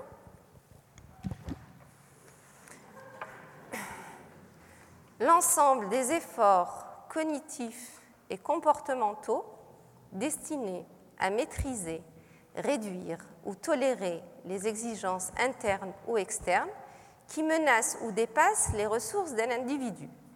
Je vous la refais ou... Le coping, c'est l'ensemble des efforts cognitifs et comportementaux pour nous faire mieux avoir, c'est-à-dire pour nous mettre dans des dispositions plus favorables à accepter la contrainte. C'est pour ça qu'on a des massages, la relaxation, etc. C'est pour ça que je suis contre. À chaque fois que je reparle du coaching, je suis contre parce que le, coach, finalement, il va nous accompagner pour nous aider à nous adapter à une situation, euh, à une situation contraignante. Et finalement, encore une fois, à son insu ou pas, il va légitimer l'orientation selon laquelle c'est les individus qui sont responsables et c'est eux qu'il faut changer et non pas l'organisation du travail. il faut qu'on se batte sur ça. Il faut qu'on se batte sur ça. D'autant que cette tension entre responsabilité individuelle et danger du travail, on se la trimballe depuis longtemps. On se la trimballe depuis très longtemps. En 1700, 18e siècle, on en était à un certain euh, Ramazini qui avait écrit son traité euh, des maladies des artisans. Il avait fait un certain nombre de monographies professionnelles où il avait recensé les caractéristiques les plus usantes pour la santé. et on en était au concept d'insalubrité des professions. Mais il y a eu un tournant en 1840 avec l'enquête et le rapport de Villermé. Et c'est quelque chose qu'on ne dit pas très souvent. On le présente comme le père de la médecine du travail à qui on doit beaucoup de choses. On lui doit peut-être certaines choses. Mais quand Villermé va s'intéresser à la santé des ouvriers, il va dire non, je ne peux pas m'intéresser qu'aux conditions de travail. Pour étudier la santé des ouvriers, il faut que je m'intéresse à l'ensemble de leurs conditions de vie. Il va donc aller s'intéresser au travail, mais aussi à qu'est-ce qu'ils mangent, qu'est-ce qu'ils boivent, comment ils se logent, qu'est-ce qu'ils font de leur nuit. Il parlera d'ailleurs de débauche, euh, d'intempérance, d'imprévoyance, de mauvaises habitudes de vie. Et là, on a un tournant méthodologique, mais aussi politique majeur. C'est que désormais, et ça va s'installer, dès qu'on voudra chercher la cause d'une maladie, il y aura toujours un doute. Est-ce que c'est du fait des conditions euh, professionnelles ou est-ce que c'est en raison des conditions de vie des, euh, salariés? Et cette, tension, elle va s'installer s'amplifier au XIXe siècle et tous les discours euh, hygiénistes sur la santé au travail. Vous l'aurez compris, le CHSCT avant 82, euh, c'était rien. En 82, ça devient quelqu'un. Et à partir des années 90, ça devient carrément quelqu'un dans la cible du MEDEF. Et c'est dans ces années-là que j'atterrissais en France. C'est un hasard. Hein. Moi, je ne voulais pas être la cible du MEDEF. Alors, euh, première nuit passée en Seine-et-Marne, à Ponto-Combo. Ça ne s'invente pas. Moi, mes premiers temps en France, j'ai été marquée par euh, trois choses. La première, euh, c'était le rapport au temps. Par exemple, j'appelais un copain, je lui disais, tu as le temps, demain après-midi, on va boire un café, à Paris en tout cas. Il me disait oui, je suis libre de 16h52 à 17h03. Pas de marge de manœuvre. La deuxième chose qui m'a marqué en France, c'est que j'ai découvert euh, le féminisme. Enfin, un certain féminisme. Enfin, certains féministes qui se disaient féministes. Enfin, comment, vous expliquer ça? C'était mes débuts en France et puis à un moment, j'ai été invitée chez un couple de, trentenaires.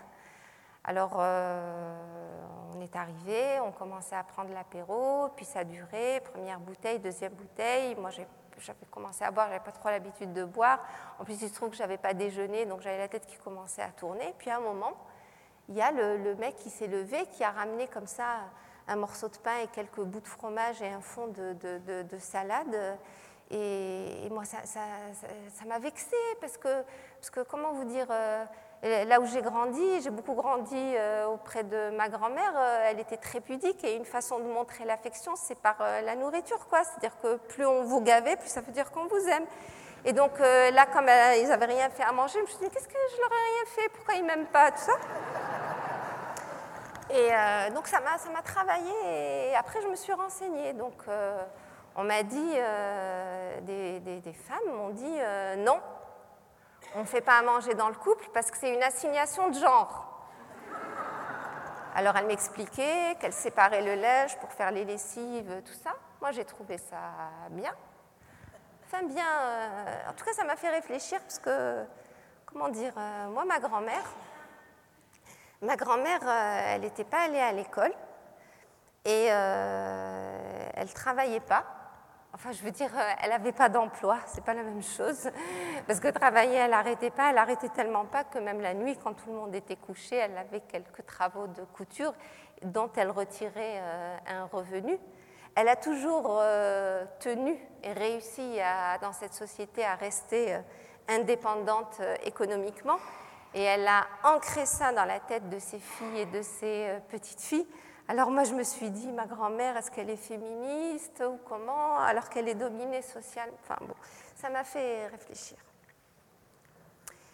Et puis la troisième chose qui m'a marquée, c'est que Enfin, je pouvais circuler dans la rue sans être euh, écrasée par les regards euh, masculins.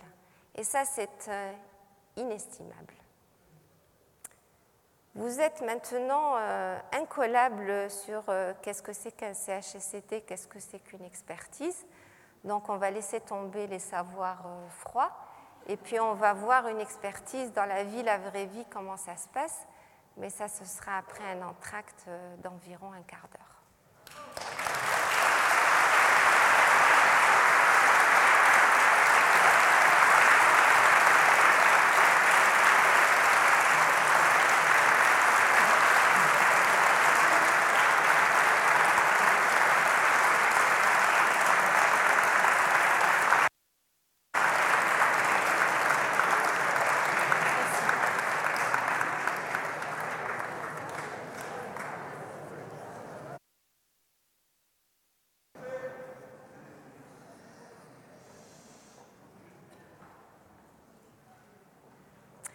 Comment se passe une expertise Ça se passe en gros en quatre étapes.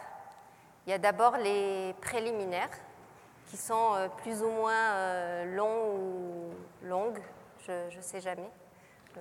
Enfin, longues, les préliminaires, c'est plutôt féminin. Euh, alors ces préliminaires, ça commence parce que les directions appellent une négociation.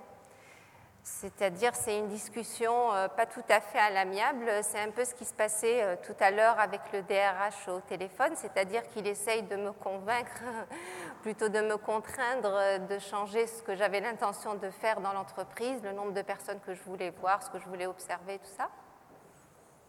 Alors, dans ces histoires de discussion pas à l'amiable, il y en a une que j'oublierai jamais parce que c'est celle où j'ai battu mon record c'était une expertise euh, que j'avais euh, en charge. Les, représentants du personnel au CHSCT avaient désigné le cabinet où je travaillais.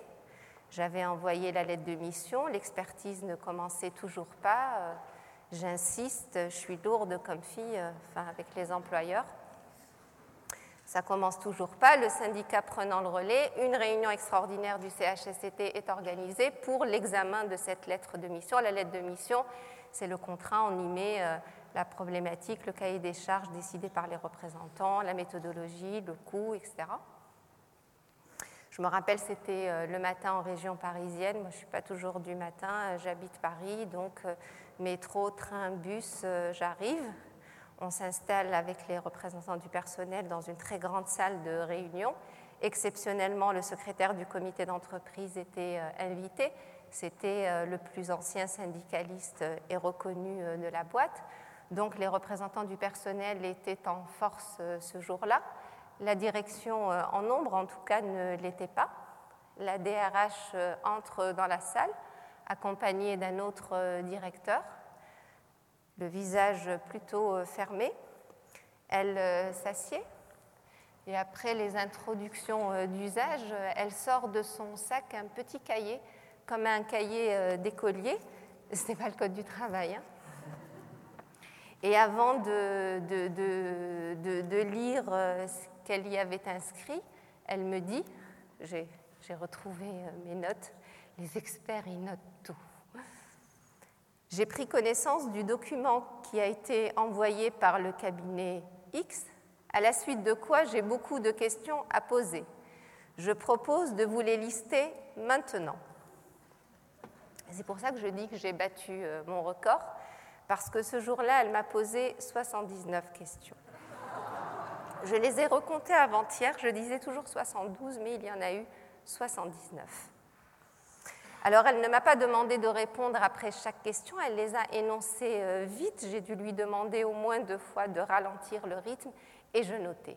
Parmi euh, ces questions, à propos des documents demandés, vous dites que Non, c'était la question introductive, je crois. Vous dites que l'expertise décidée par le CHSCT a pour objectif d'identifier les causes de violence au travail, en particulier identifier le lien entre les conditions de travail et la violence au travail. Pourquoi ce postulat? Est-ce une première conclusion?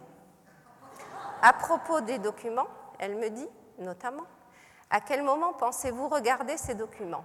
Faites-vous des copies? Quelles sont les limites des données que vous considérez nécessaires? Cela veut-il dire que vous pouvez aller sur les micros, regarder les données? Vous pouvez aller au service du personnel, regarder les contrats de travail?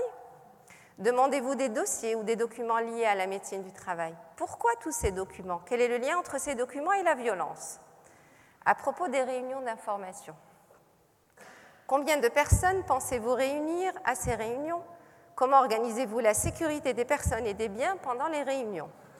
Arrêtez-vous la production? Si vous arrêtez la production, comment faites-vous pour vous assurer que tout est mis en sécurité, que les machines sont arrêtées convenablement? Si les réunions se passent pendant le temps de travail, est-ce considéré comme du temps de travail? Pouvez-vous faire des entretiens en dehors du temps de travail? Dans ce cas, quel est le statut de ces heures? Est-ce en dehors du temps de travail et de paye des salariés? S'il arrivait un accident pendant ces réunions, qui serait responsable? Puisque nous n'en assurons pas l'organisation. Un responsable de la direction peut-il assister à ces réunions? Moi, je dis oui, bien sûr, viens, viens. Je croyais que j'allais lui dire non. Moi, j'adore quand les responsables ils viennent pendant les réunions d'information, parce que c'est le moment où je commence à dire aux salariés qu'ils ont un droit d'expression sur leurs conditions de travail, un droit d'expression direct. Et moi, j'adore ces moments parce que je peux leur dire ça et lui, il ne peut rien dire. à propos des entretiens sollicités, qui a fait la liste? Pourquoi tous ces entretiens individuels? Y a-t-il un document remis à la fin de l'entretien? Si oui, que se passe-t-il en cas de désaccord sur la restitution? Comment les personnes peuvent-elles être certaines que leurs propos ne seront pas dénaturés? Les personnes peuvent-elles refuser?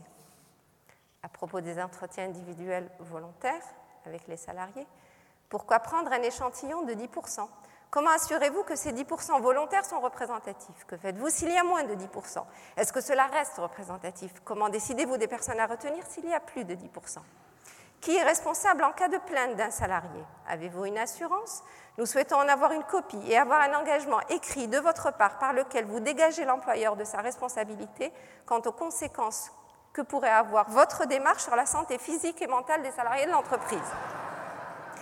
Quel est le contenu des questions d'un entretien? Peut-on en avoir une copie Tu rêves? À propos des conditions d'expertise, pourquoi 54 jours? Le nombre de jours nous paraît assez fantaisiste car le calcul est fait en charge de travail mathématique. Euh, en plus, nous avons essayé de refaire vos calculs qui pour nous sont faux. Il y en a eu 79. Et quand elle a eu fini, elle me dit, en conclusion, je ne peux accepter la mission en l'état et je veux avoir une réponse à toutes mes questions. Et elle ferme son cahier. Contradictoire. Elle veut avoir, elle exige d'avoir réponse à toutes ces questions et elle n'envisage pas euh, de prendre note. Alors à ce moment-là, comment vous dire? Avec le secrétaire du comité d'entreprise, on n'a même pas eu besoin de se regarder. Il a compris que j'avais besoin de quelques instants pour reprendre mes esprits. Il avait un humour il lui dit Si je puis me permettre une remarque, un peu malicieuse, c'est vrai. Pour quelqu'un dont une semaine représentait peu de temps pour étudier le dossier, je trouve que c'est remarquable au vu de vos questions. Cela prouve que vous avez une sacrée capacité de travail et je tenais à vous en féliciter. Et euh, une interruption de séance euh, est demandée, donc on reste dans la salle, je veux dire euh, les représentants du personnel et, moi. La DRH et le directeur s'en vont ailleurs. Et là, ils étaient sûrs que j'allais différer les réponses, que j'allais lui dire j'ai bien pris note, je vous répondrai ultérieurement par écrit. Mais si vous faites ça, vous avez perdu. Et elle le sait. C'est pour ça qu'elle a fermé son cahier. Donc je leur ai dit, je vais répondre aux 79. Je n'avais pas la réponse aux 79 questions, mais ce n'est pas grave, il y a des fois il faut prendre des risques. Donc l'interruption de séance euh, se termine. Elle revient, toujours affublée de ce, directeur. Et là, euh, je lui dis, j'étais en forme ce jour-là, ce n'est pas toujours le cas. En tout cas, je vous remercie de ces questions. Il n'y a aucune ironie dans ces remerciements. Un des premiers obstacles que l'on peut rencontrer au démarrage d'une expertise, c'est le manque de confiance. Ils adorent le mot confiance, les directions. Je dis ça parce qu'en tout cas, eux, ils l'ont bien compris. Parce que la, confiance euh, suppose euh, le doute. S'il n'y a pas de doute, euh, il n'y a pas besoin de faire confiance. C'est un peu comme Dieu. S'il existait, on n'aurait pas besoin d'y croire. Moi aussi, hein, la, première fois que j'ai entendu une philosophe dire ça, ça a mouliné. Vous me donnez là l'occasion d'en créer une euh, avec la direction de, confiance, puisque si ce travail et cette confiance, au moins partielle, n'est pas établi, l'objectif de l'expertise, qui est bien l'amélioration des conditions de travail et la prévention des risques, dont vous avez bien sûr partie liée et une responsabilité, à mon sens, n'irait pas bien loin. Et j'ai fait de mon mieux pour répondre à ces 79 questions. Alors elle, pour les énoncer, elle a dû y passer en gros un, gros quart d'heure, 20 euh, minutes. Alors moi, pour les réponses, euh, je les ai euh, développées. Je me suis installée dans les réponses, je me suis vautrée dans les réponses et ça a dû durer plus de deux heures. Et là, elle a dû rouvrir son cahier. Voilà un exemple de préliminaire. Alors quand cette discussion, cette négociation euh, n'aboutit pas, et avec moi elle aboutissait quasiment jamais parce que je ne suis pas très bonne en négociation, enfin des conditions de travail je veux dire, il y a ce qu'on appelle euh, la contestation. C'est-à-dire que le patron, il peut dire euh, cette expertise, j'en veux pas. Il peut gueuler et dire ça. Mais il peut pas juste, enfin il peut gueuler tant qu'il veut, mais il peut pas juste gueuler. Il est obligé de gueuler dans les formes prévues par le Code du travail, c'est-à-dire prendre un avocat, argumenter son refus et le présenter au TGI, au tribunal de grande instance. Et c'est le juge, qui tranche, expertise, il y aura ou pas. Alors l'employeur, il ne peut pas tout contester. Il peut contester euh, le coût, considérer qu'analyser les conditions de travail, c'est trop cher, même s'il a dépensé des budgets autrement plus importants pour un séminaire de cadre. Il peut contester euh, l'étendue de l'expertise dire euh, je peux admettre l'hypothétique hypothèse qu'il y a un risque grave dans ce service, mais dans le service situé deux mètres à côté, il n'y en a pas. Donc vous n'allez que là, l'étendue. Parce que vous comprenez, comme il y a des murs, la souffrance au travail, elle ne circule pas. C'est comme les compétences, il y a des cloisons. Alors qu'est-ce qu'il peut contester d'autre euh, euh, Le coût, l'étendue, aidez-moi. Autre motif, autre motif, aidez-moi et les délais. Il peut contester les délais de l'expertise. Il trouve qu'on passe trop de temps dans, l'entreprise. Et il a raison, hein, puisque plus on passe de temps, euh, plus on a des chances euh, de fabriquer une démonstration euh, qui tient la route. Donc tout l'enjeu pour lui, c'est de rallonger les préliminaires et de raccourcir au maximum le temps de l'expertise, un temps qui est déjà court, puisque dans le cadre de projets importants, il est fixé, tout compris, à 30-45 jours. Et toute la question à partir de quand court euh, ce délai et à cause d'une jurisprudence euh, récente, 2013, et elle ne nous est pas toujours euh, favorable, le délai court à partir de la décision du CHSCT de recourir à une expertise. C'est pour ça que les experts CHSCT, ils ont des super conditions de travail. L'intensification du travail, ils ne connaissent pas du tout. Mais si j'ouvre une parenthèse sur les conditions de travail des experts, on n'est pas couché. Donc, il peut contester aussi, euh, qu'est-ce qu'il peut contester d'autre? Euh, L'expert. Il peut dire, euh, cet expert, j'en veux pas. Alors, c'est vrai que les représentants au CHSCT sont libres du choix de l'expert. L'employeur ne prend pas part au vote du choix de l'expert, mais l'employeur peut quand même contester. Par exemple, si le CHSCT ne sollicite pas un expert agréé. Ah oui, parce que ça, je ne vous l'ai pas dit parce que n'importe quel consultant ne peut pas répondre à une demande du CHSCT. Il faut avoir le sésame, le tampon du ministère du Travail, le fameux agrément. Ou alors il peut dire cet expert j'en veux pas en cas d'abus euh, manifeste. Euh, exemple d'abus manifeste, euh, le CHSCT qui sollicite l'expert le plus cher et qui dit pas pourquoi. pourquoi, pourquoi? Parce qu'il est de la même orientation syndicale que moi, t'es con quoi? Voilà.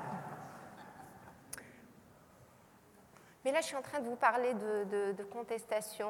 Euh, j'emploie un peu des mots juridiques, j'ai l'air de m'y connaître euh, en droit, tout ça. Il faut que je vous raconte euh, une des choses les plus marquantes de mon métier. Ça a été ma rencontre avec le droit.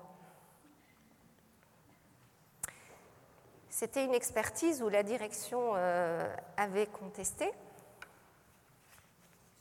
C'était au début du métier pour moi.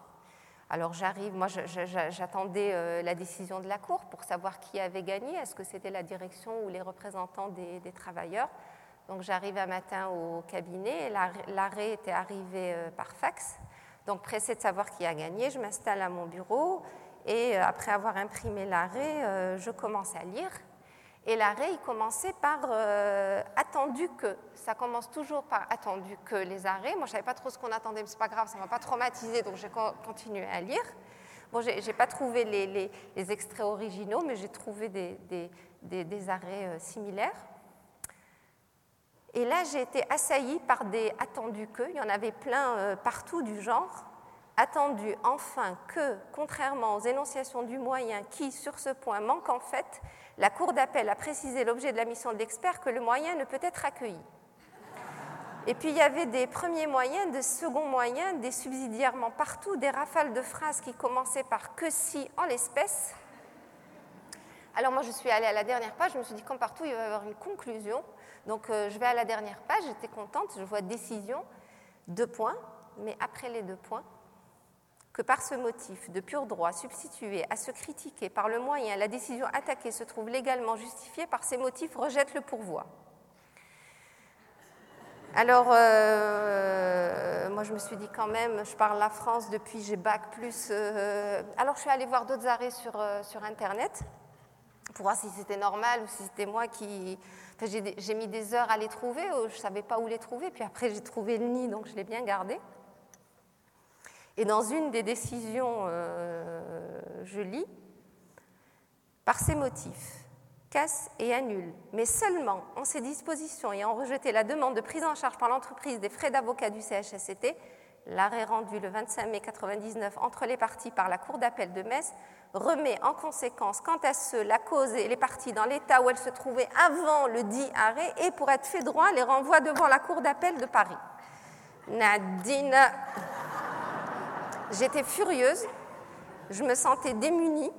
J'ai pensé aux représentants du personnel ou à des travailleurs qui vont au prud'homme et qui n'ont pas les dispositions pour comprendre cette langue.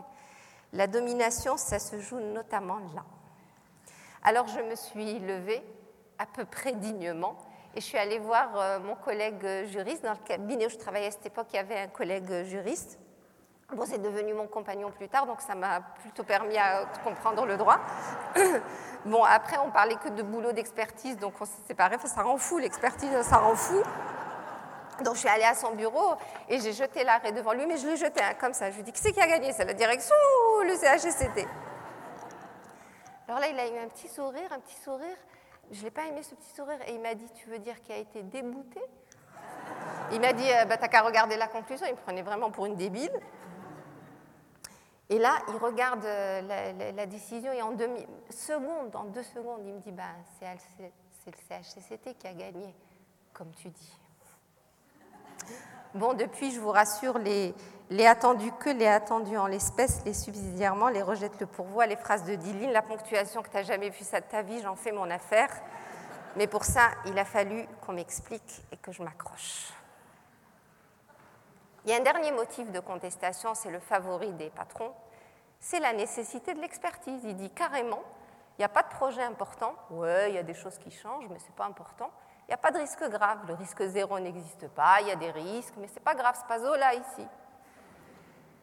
Alors, euh, dans ces histoires de, de, contestation sur le motif de l'expertise, pareil, il y en a un qui m'a marqué les syndicalistes euh, m'appellent, ça commence toujours par un coup de fil.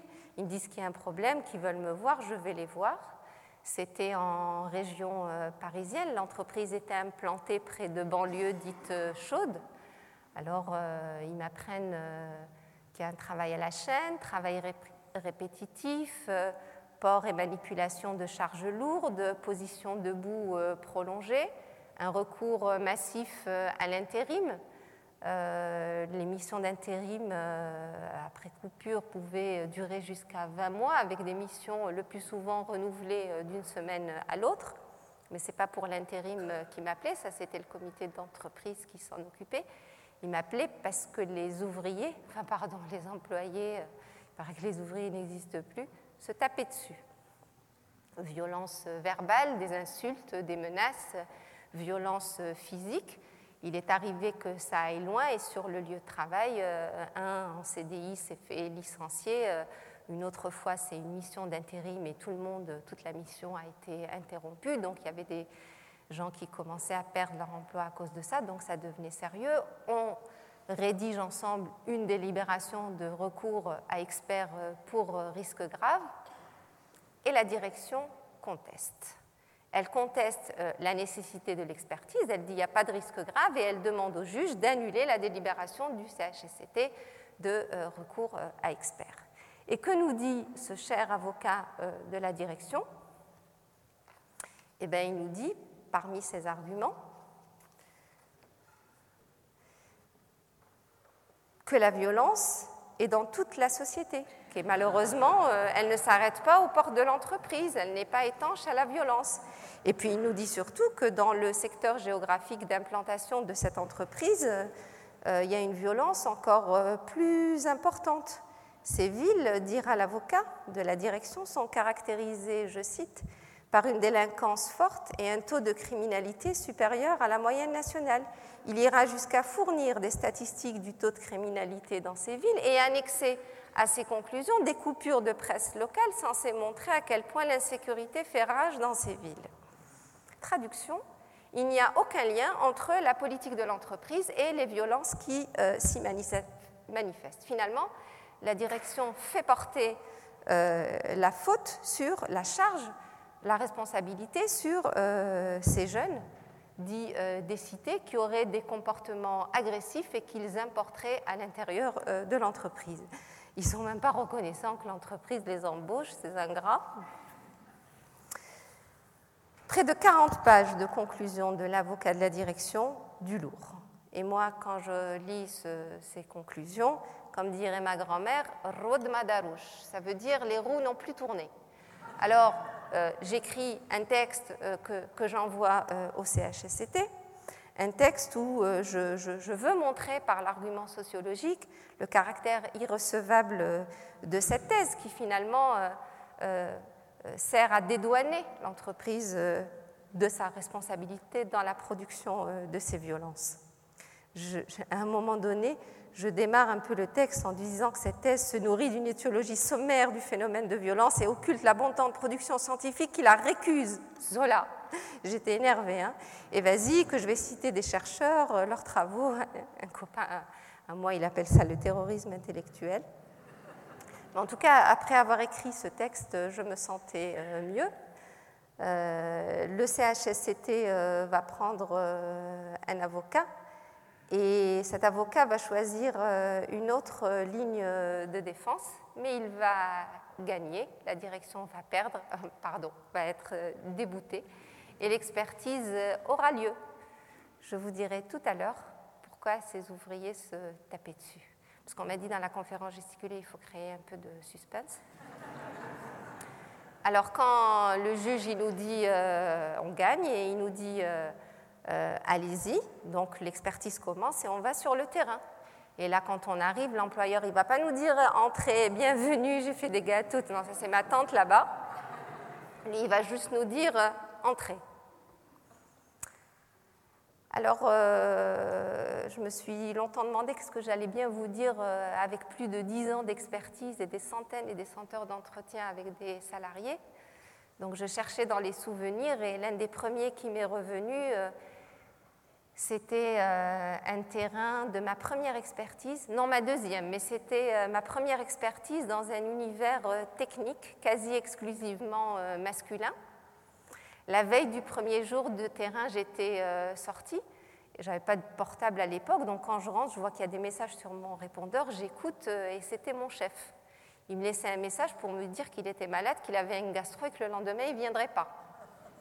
Alors moi j'étais complètement paniquée parce que j'avais rien préparé, j'avais aucun document, j'avais aucune idée de l'entreprise. Il m'avait dit que comme je débutais, on allait tout faire en doublon, mais je décide d'y aller quand même. En même temps, j'étais en CDD, hein, donc euh, pas trop le choix. Premier entretien, tôt le matin, avec le responsable du site. J'arrive, je suis accueillie par son assistante. Elle me mène jusqu'à son bureau, elle frappe à la porte, il ouvre. Il était grand, balèze, je le revois encore aussi longtemps après. Il ne m'a pas regardé, il a regardé par-dessus mon épaule et en parlant de mon chef, il m'a dit euh, Monsieur X n'est pas là, j'étais rien. Pendant tout le temps de l'entretien, il avait l'air de jubiler, de m'assaillir de jargon technique et de sigles de l'entreprise, et je comprenais vraiment rien. Je ne pouvais pas lui répondre, encore moins le, contredire. Et puis, euh, il, se levait plusieurs fois pour me faire des, schémas au tableau, et puis euh, il avait toujours cet air excédé à chaque fois qu'il se levait pour me faire un schéma au tableau. Et je me sentais de plus en plus humiliée mais je ne pouvais rien dire. Et puis à un moment, il se lève encore une fois, il, dessine un, circuit électrique sur son paperboard là. Et là, tous mes souvenirs euh, de mon ingénierat en électronique, oui, parce qu'avant de faire de la sociologie, j'ai fait de l'électronique, parce que comme je vivais dans une société de domination masculine, je me suis dit, je vais faire un métier de mec, comme ça je vais m'en sortir. Donc tous ces souvenirs sont remontés à ma mémoire et j'ai vu que son schéma était faux que ça ne pouvait pas marcher son affaire, que ça faisait court-circuit. J'étais sûre de moi, hein, j'étais sûre de moi, mais j'ai pas osé lui dire tout de suite, quoi. J'ai pas osé. Comment dire il emplissait l'espace. Physiquement, il l'emplissait. Alors il s'est rassis, il a continué à me parler. Et à un moment, il s'est encore levé pour me faire un petit dessin. Et là, j'ai signifié des choses. Et l'entretien a pris un peu une autre tournure. En tout cas, il a arrêté de se lever pour me faire des petits dessins au tableau. Alors, comme autre, euh, comme autre souvenir euh, de terrain, j'ai pensé à ce salarié qui, euh, pendant un plan de licenciement collectif, il risquait de perdre son emploi. Pendant tout le long de l'entretien, il me provoquait en parlant de Le Pen et du fait qu'il votait pour lui c'était pas le sujet, hein, mais enfin, je suis restée calme. Et puis pour cette même expertise euh, sur plan de licenciement collectif, je me rappelle, elle avait commencé par une réunion euh, d'information. Ça se passait dans une immense salle. Euh, il y avait presque tous les ouvriers qui étaient là. Et au deuxième rang, il y avait cet ouvrier usé, marqué. Il avait le dos un peu voûté comme ça. Il était euh, maghrébin, comme on dit. Et euh, moi, j'essayais dès la réunion d'information de leur dire qu'ils pouvaient déjà commencer à s'exprimer sur leurs conditions de travail et, d'emploi. Mais lui, il n'a absolument euh, rien dit. Il avait juste les yeux grands ouverts et il me regardait. Il était fier, comme si j'étais sa fille. Alors il y a eu d'autres moments de terrain, par exemple cette fois où il y a eu cet expert euh, débutant qui venait au cabinet avec euh, un costume trois pièces, euh, alors qu'on faisait une expertise sur des chantiers. Alors moi, je me suis dit, mais comment je vais faire pour lui dire qu'il est super beau, élégant, mais qu'il ne faut pas du tout qu'il y aille comme ça, parce qu'ils vont croire que c'est un, contrôle sécurité, et puis ils ne vont, vont, rien lui dire. Et puis à la fois où j'ai compris que la catégorie gentil salarié, c'était peut-être un peu trop simple. Dans une expertise, euh, une euh, salariée me dit De nuit, en s'amusant, Nicole a été scotchée sur une chaise. Elles l'ont enfermée cinq minutes dans le sas. Nicole n'osait pas dire quelque chose. Elle avait peur de ses filles. Nicole m'a dit que tous les jours, elle lui faisait ça. Elle pleurait tous les soirs. Une autre euh, me dira Les deux, elles étaient sur Élodie. Je m'en suis mêlée. Élodie a pleuré. Elle a jeté un objet. Elle a cogné sa main contre le poteau. Elle a parlé de suicide. Elle en avait plus que ça, des problèmes chez elle. Elle était venue chercher, la tranquillité la nuit. Elle m'expliquera que ses collègues ne la lâchaient pas. Et puis il y a eu cette fois où j'ai compris que la catégorie méchant patron, c'était peut-être un peu trop simple. J'ai rencontré des dirigeants euh, qui usaient de leur marge de manœuvre. Euh, pour essayer de faire en sorte que la situation soit moins pourrie. J'ai rencontré des dirigeants, quelques-uns même qui prenaient des risques. J'ai rencontré quelques dirigeants tout à fait euh, estimables. Et puis il y a eu euh, cette expertise euh, dans les parkings, les, parkings où vous, laissez vos voitures, notamment la nuit. Alors je me souviens, euh, une première rencontre avec un des agents euh, du parc, euh, il m'avait déstabilisée parce qu'il ne parlait pas, donc je ne savais pas trop comment euh, l'aborder. Et puis ce jour-là, je n'étais pas en forme, et puis on peut être très con. Et donc je lui dis, bah, votre boulot, c'est de garder le parc, c'est ça? Alors là, il a un peu blémi, mais il n'a rien dit. Et j'ai compris au fur et à mesure des entretiens avec ses collègues et des observations des situations de travail que son boulot, c'était pas du tout garder le parc, que son boulot, c'était d'abord de contourner des procédures euh, imbéciles qui ne lui permettaient pas de détecter des anomalies et de les résoudre. Son boulot et la boîte fonctionnaient parce qu'il trichait avec les procédures. Et puis son boulot, c'était surtout euh, tout l'art qu'il avait euh, dans la relation avec les usagers du parc. Je, les ai vus dans leur art d'observer de, les clients et en fonction de la manière dont parlait le client, la manière dont il était habillé, la marque de voiture, il détectait leur position sociale et leur euh, psychologie. Et en fonction de ce qu'il détectait, il adaptait son comportement et il faisait en sorte euh, que l'échange ne tourne pas euh, au conflit.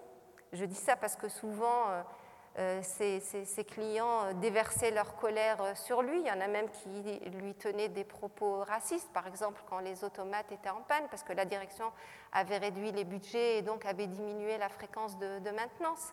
Je l'ai vu dans cet art-là, dans ce savoir-faire relationnel. Alors à un moment donné, je lui ai dit, mais alors c'est pas l'humidité, le froid, le manque de lumière naturelle, les horaires de nuit qui fait que le sommeil ne vient plus. C'est pas à cause de ça que ça va pas. Il m'a dit, euh, enfin si, mais et, dans ce mais, j'ai compris que ce qui vraiment n'allait pas, c'était que son boulot, enfin sa fiche de poste n'avait rien à voir avec le boulot qu'il faisait. Son vrai boulot n'était pas reconnu sa, qualification n'était pas reconnue, ni symboliquement, encore moins sur sa fiche de paye. Et donc là, je me suis dit, mais finalement, qu'est-ce fait, qu'il fait souffrir euh, ce type-là? Est-ce que c'est ses conditions de travail? Est-ce que c'est son travail? Ou est-ce que c'est ses conditions d'emploi? Et de là, je me suis mise à, creuser la question de la différence entre le travail euh, et l'emploi. Et c'est pour ça, quand il y a eu ce slogan sur euh, le travail tue, j'étais pas tout à fait d'accord.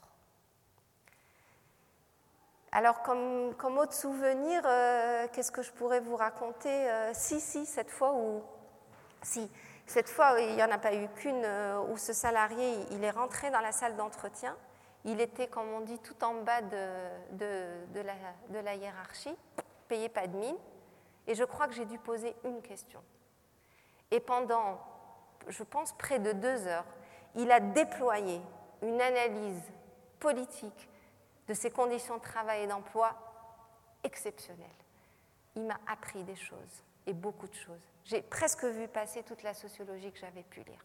Alors à ce moment-là, je me suis dit, mais, finalement, moi, je fais ce boulot pour, pour faire en sorte que, que les choses euh, se transforment. Mais qu'est-ce que je fais, moi? Qu'est-ce que je fais? Je recueille euh, les, les plaintes, les constats des salariés, et c'est moi qui prends la plume pour écrire, c'est moi qui pense, c'est moi qui rédige des analyses? Ça veut dire quoi? Qu'ils ne pensent pas, qu'ils pensent pas, ils n'ont pas euh, des choses euh, à, montrer de, la qualité de leur analyse. Et c'est là qu'a commencé progressivement toute une remise en cause de ma pratique euh, professionnelle. D'abord, j'ai commencé à être moins directive dans les entretiens, parce que ce n'est pas moi qui décide de ce qui est important pour les salariés. Je laisse plus des places à leur laisser, eux, exprimer ce qui est important pour eux. Et puis j'ai fait une deuxième chose fondamentale. C'est-à-dire que j'ai arrêté de les interroger que sur ce qui ne va pas. Parce que quand je les interroge que sur ce qui ne va pas, je les maintiens dans une position plaintive et de victime. Alors j'ai fait autrement. Encore une fois, euh, dans ce que, nomme Davzil les dimensions affirmatives du travail. C'est-à-dire je, je leur demandais par exemple de me raconter des anecdotes des fois où ça s'est bien passé au boulot, c'est-à-dire où ils ont eu le sentiment de faire quelque chose d'utile, et après, je leur demandais qu'est-ce qui a fait obstacle pour que cette situation ne se répète pas? Et ça ne produit pas du tout les mêmes effets. D'abord, ils prennent pleinement conscience que s'ils ont réussi quelquefois à faire quelque chose d'utile, à contourner, c'est que marges de manœuvre existent et que donc ils peuvent les étendre. et ça les met en, colère, ça les met en, action, encore une fois, ça ne les maintient pas dans cette position plaintive. Et puis ce que je me suis mise à faire aussi, c'est de faire de moins en moins d'entretiens individuels et plutôt de faire des entretiens collectifs, parce que c'est central. C'est des moments extraordinaires où ils peuvent s'échanger des savoir-faire de lutte. Alors qu'on sait très bien à quel point l'entreprise précisément empêche cette transmission et qui peuvent même élaborer des stratégies d'action collective. Et donc c'est là que je me suis rendu compte que l'expertise pouvait, pouvait contribuer à amorcer, à déclencher, à susciter de l'action collective. Mais ça, il ne faut pas le dire, sinon l'agrément, il peut sauter. Et puis, il faut pas, selon les cabinets, il ne faut pas toujours le dire à, son chef. Ah, les conflits de valeurs dans les cabinets d'expertise. Mais j'ai dit, je ne vais pas ouvrir la parenthèse sur euh, les cabinets d'expertise parce qu'on n'est pas couché. À un moment donné, le terrain euh, s'arrête. Et donc, on rentre chez nous pour euh, rédiger le rapport d'expertise. Enfin, quand je dis chez nous, on rentre au bureau, mais pendant cette période, les deux lieux se, confondent un peu. Et puis votre compagnon, votre compagne, vos amis ne sont, pas très contents, mais c'est pas grave, on a des super sièges ergonomiques. Donc quand vous revenez euh, du terrain, vous avez les documents que vous a remis l'employeur après une lutte acharnée. Ou alors, il n'y a pas de lutte, c'est une autre stratégie de sa part, il vous noie sous une masse de documents chiffrés. Et puis comme il vous donne des chiffres et il vous dit que c'est les chiffres qui justifient la baisse des effectifs, vous lui demandez les données sources pour fabriquer d'autres indicateurs parce qu'on sait très bien que les chiffres, on peut tout leur faire dire. Ensuite, vous avez toutes vos notes euh, d'entretien. Et puis, si c'est de la souffrance au travail et que vous n'êtes pas trop mauvais en entretien, les gens parlent.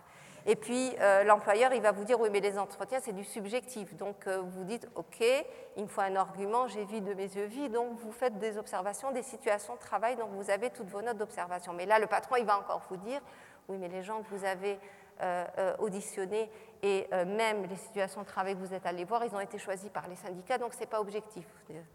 OK, donc on va faire passer un questionnaire pour étendre la validité de la démonstration. on va passer le questionnaire à tout l'effectif et vous avez toutes les réponses du questionnaire à dépouiller. Et puis, tout expert que vous êtes, vous êtes confronté pas toujours, mais presque, à un sujet nouveau. Donc vous avez un tas d'articles de, recherche et de textes réglementaires à, digérer. Et vous avez souvent deux semaines pour fabriquer une démonstration qui tient la route. Alors forcément, forcément à ce moment-là, je pense à ma grand-mère.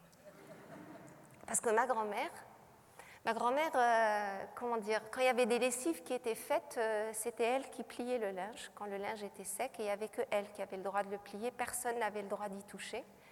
Alors, euh, quand elle prenait le linge comme ça, elle, le pliait pendant très longtemps, elle, avait des gestes lents, minutieux, presque elle le repassait comme ça à la main, elle passait des heures. Et moi j'étais gamine là à les pieds, je ne comprenais pas pourquoi elle y passait autant de temps. Et puis j'ai fini par comprendre que pendant qu'elle pliait le linge, elle élaborait toute la stratégie familiale. Alors moi, quand j'arrive au moment d'écriture du rapport, je me rappelle que je faisais beaucoup de lessive parce que ça me permet de lier le linge, parce que le rapport, c'est bien une stratégie. Parce qu'il faut faire des choix. Mais ces choix, ils sont pertinents que si l'expertise, elle est en amont et bien avant qu'elle soit demandée, prise en charge syndicalement. Sinon, c'est les experts qui vont faire ces choix-là. Et ils ne sont pas nécessairement pertinents s'ils sont déconnectés des enjeux syndicaux du moment. Et puis ça prend du temps parce que parce qu'on utilise l'argument juridique, mais d'aller chercher dans les textes réglementaires, en fait, moi, ça me prenait beaucoup de temps. Bon, après les attendus que, que j'ai compris, etc.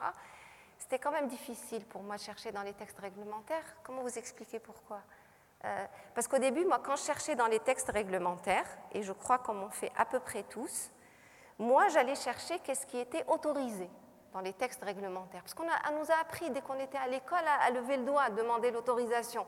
Est-ce que c'est permis? Combien de, représentants du personnel au CHST me téléphonaient ou de salariés? Est-ce que j'ai le droit? Mais le patron, quand il regarde dans les textes réglementaires, il ne se demande pas ce qu'il a le droit. Il se demande si c'est interdit. Et ça n'ouvre pas du tout le même champ des possibles. C'est pas pour rien qu'on veut transformer la durée légale en durée normale ça n'ouvre pas le même champ des possibles. Ça, je l'ai définitivement compris quand euh, j'ai un, neveu qui s'appelle euh, Yanis. Il était tout petit, je le gardais, et je me souviens, euh, il ne m'avait rien demandé, il avait fait quelque chose, et j'étais pas d'accord avec ce qu'il avait fait, donc je lui ai dit, Yanis, ça, la prochaine fois, tu le refais plus. Alors, avec sa mine renfrognée, il m'a dit, mais pourquoi Tati, c'est interdit? Alors moi, je savais pas trop quoi lui répondre, je savais pas où c'était marqué que c'était interdit. Des années plus tard, il était passé par euh, l'appareil idéologique d'État, l'école, je veux dire, qu'il avait un peu formaté. Et je me souviens, il avait très envie de faire quelque chose. Et avant de le faire, il m'a dit Tati, est-ce que j'ai le droit? Tout petit, on nous apprend à lever le doigt. Alors il faut faire des choix. Par exemple, dans l'expertise où les ouvriers se tapaient dessus, on a fait un choix. je vais peut-être d'abord vous dire pourquoi ces ouvriers se, tapaient dessus. Donc je vous ai dit que l'entreprise avait de plus en plus recours euh, au travail précaire, aux intérimaires, mais plus généralement aux formes de, de contrats précaires. Donc finalement, il s'était passé dans cette entreprise qui avait coexistence de deux populations, ce qu'on a appelé euh, les stables, une classe d'âge euh, rentrée sur le marché du travail euh, plutôt dans les années 70 euh, et une population des précaires, beaucoup plus jeunes en âge, qui, eux, avaient connu une entrée sur le marché du travail beaucoup plus rude à la fin des années 90, au début des, années 2000. Et qu'est-ce qu'il y avait d'autre dans cette entreprise? Eh bien, à un moment, elle s'était mise à demander de faire plus de quotas, de les faire plus vite, elle contrôlait euh, individuellement euh, les quotas qui étaient faits. Bref, euh, augmentation des exigences de productivité et renforcement de l'individualisation de, la performance et de son contrôle. Il se passait quoi d'autre dans cette boîte? C'est qu'il n'y avait pas une grille salariale qui faisait un lien clair et lisible de tous entre un poste de travail, une qualification et un salaire. Et il y avait une polyvalence possible sur tous les postes si bien que vous aviez des différences de rémunération, vous aviez des ouvriers qui pouvaient monter en qualification sans que leur salaire soit euh, euh, euh évolué. Il y avait quoi d'autre? La direction s'était mise à proposer des promotions, non pas aux anciens, mais aux nouveaux embauchés. De même, alors qu'avant la formation dans un espèce d'accord tacite dans l'entreprise était prise en charge par les anciens, ce qui leur conférait une place et une, reconnaissance de leur expertise, elle se mettait, l'entreprise, à demander à des anciens intérimaires, ben, je vous ai dit comme les missions d'intérim, les gens pouvaient rester très longtemps en intérim, avait existé la catégorie d'anciens intérimaires. Et donc ces intérimaires, ils disaient oui à tout, donc c'est eux qui formaient les nouveaux entrants. Donc, cette, politique d'entreprise, en fait, elle a permis à ces jeunes euh, précaires de montrer leurs capacités, faire plus de quotas, les faire plus vite, euh, montrer qu'on ne rechignait pas à tourner autour euh, à, la mobilité, à bouger de poste en poste. Ça leur permettait de montrer leur adaptabilité, et puis si ça ne marchait pas dans cette boîte, de pouvoir s'en servir dans un CV, et donc d'espérer pour les intérimaires être embauchés et pour les, les déjà embauchés d'être promus. Mais pour les anciens, pour les anciens, cette politique d'entreprise, c'était précisément ce qui les disqualifiait. Mais plus encore, cette polyvalence euh, sauvage, quand un nouvel embauché pouvait aller occuper un poste qui avait demandé à un ancien des années pour forger des savoir-faire dessus. Et ce poste pour l'ancien, ce n'était pas seulement un poste de travail, c'était devenu un métier. Et c'était devenu une place à laquelle il était reconnu dans l'entreprise. Tout ça volait en éclats. Donc les anciens, ils avaient des ressentiments à l'égard des jeunes, parce que ces jeunes incarnaient, malgré eux, une politique d'entreprise qui les avait massacrés. Et du côté des jeunes, comme les anciens, ils résistaient à cette politique d'entreprise. Ils prenaient des pauses un peu plus longues, ils n'acceptaient pas toujours la polyvalence, ils pouvaient refuser des heures supplémentaires. Pour les, nouveaux et en particulier les intérimaires, les, anciens, pour eux, c'était ceux qui foutaient rien. Et eux, ils se tapaient tout le sale boulot. Et donc, à l'occasion, pour une raison banale, c'était tous ces ressentiments qui remontaient à la surface et l'altercation pouvait devenir particulièrement sérieuse.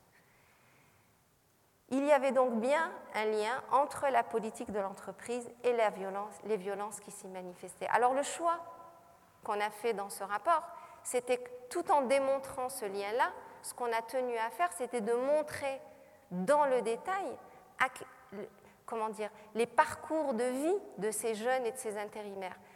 Pour, donner à voir aux syndicalistes qui nous disaient qu'ils n'arrivaient pas à les, recruter dans le syndicat, qui constataient bien que ces jeunes étaient réticents à l'égard des collectifs et en particulier des syndicats, pour leur donner à voir que leur parcours de précarité les prédisposait à adhérer à cette politique d'entreprise et donc qu'il fallait leur parler autrement. L'expertise, elle peut aussi servir à ça. Quand euh, la rédaction du rapport est terminée, en général à une heure euh, plutôt indécente euh, de la nuit, l'envoi du rapport se fait en moins d'une seconde par un clic, puisqu'il est envoyé par mail à la direction et aux représentants du personnel. Et moi, quand je fais ce clic, vous aurez deviné à qui je pense de nouveau. Parce que ma grand-mère, euh, il y a une histoire que je lui ai toute mon enfance demandé de me raconter plusieurs fois. Parce que ma grand-mère, euh, à son époque et dans la société où elle vivait, c'est vous dire, elle a décidé de divorcer à la fin des années 30. Euh, et je me rappelle, elle me racontait que son mari était revenu vers elle plusieurs fois pour la supplier de revenir. Et elle me disait, je traduis, Selma, quand la balle est sortie du fusil, elle ne peut pas revenir. Alors moi, à chaque fois que je fais ce clic, parce qu'après, il faut apprivoiser l'angoisse d'avoir laissé un nom propre d'un salarié qui peut le mettre en difficulté ou d'avoir fait une petite erreur technique qui va décrédibiliser toute la démonstration. Environ 15 jours, 3 semaines après le rendu du rapport, on se fait tout beau et on va voir comment la balle a atterri. On est invité à une réunion extraordinaire du CHSCT où il y a bien sûr le président, l'employeur. Alors ça c'est une des, choses qu'on essaye de repérer tout de suite, c'est est-ce qu'il est venu tout seul? Parce que s'il est venu tout seul, ça veut dire que votre argumentaire, ne tient pas trop la route. Donc, euh, le président du CHSCT est là. Et puis, avec un peu de, temps et de savoir-faire, euh, votre argumentaire, il tient la route. Donc, il va venir euh, accompagner d'autres directeurs,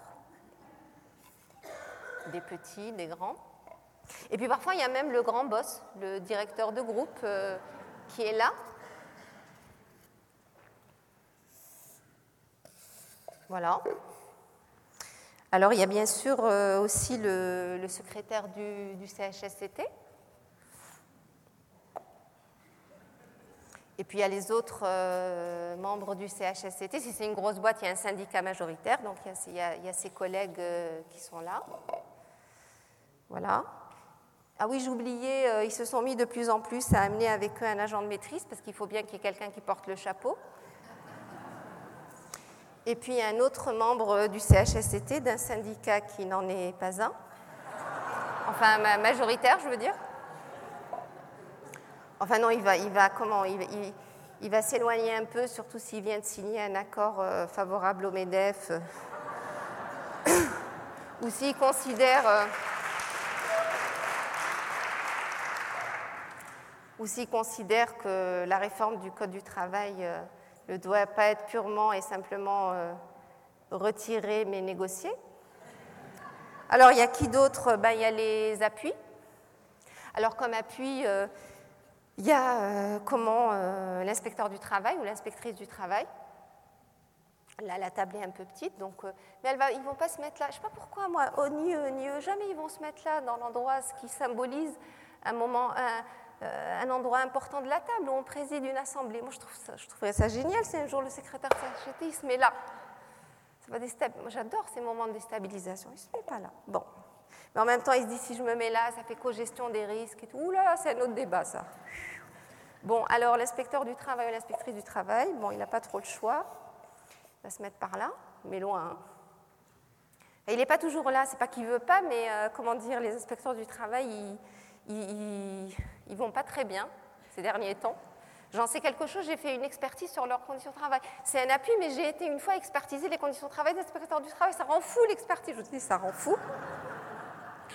Alors comment euh, Oui, ils vont pas très bien parce que ils, sont là depuis 1892 euh, et, ils étaient là pour euh, faire respecter les premières lois ouvrières, notamment protéger les enfants.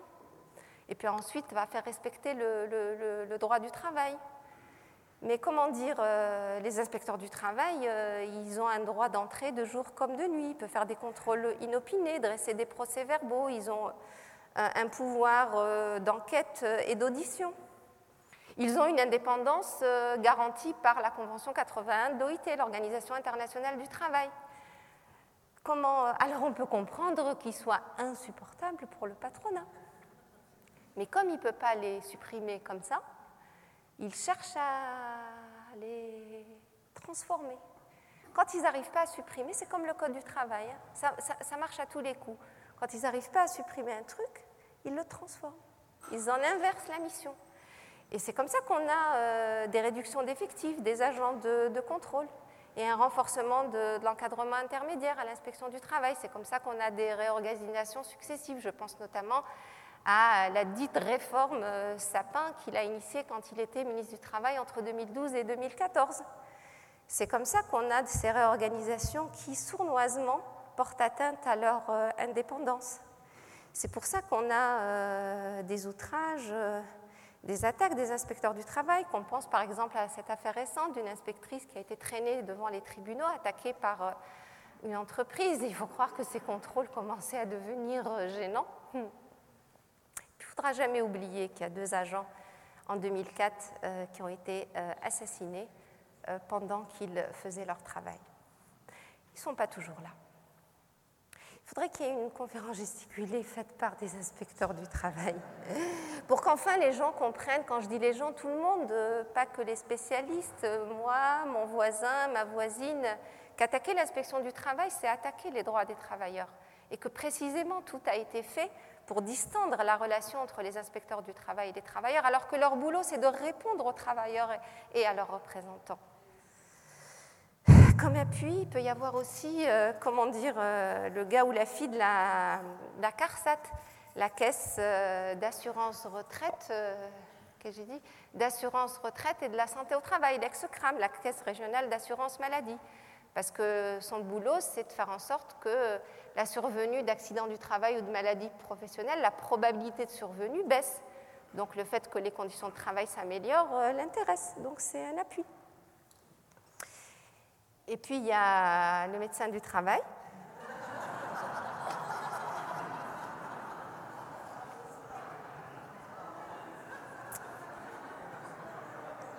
J'ai fait ça par euh, provocation.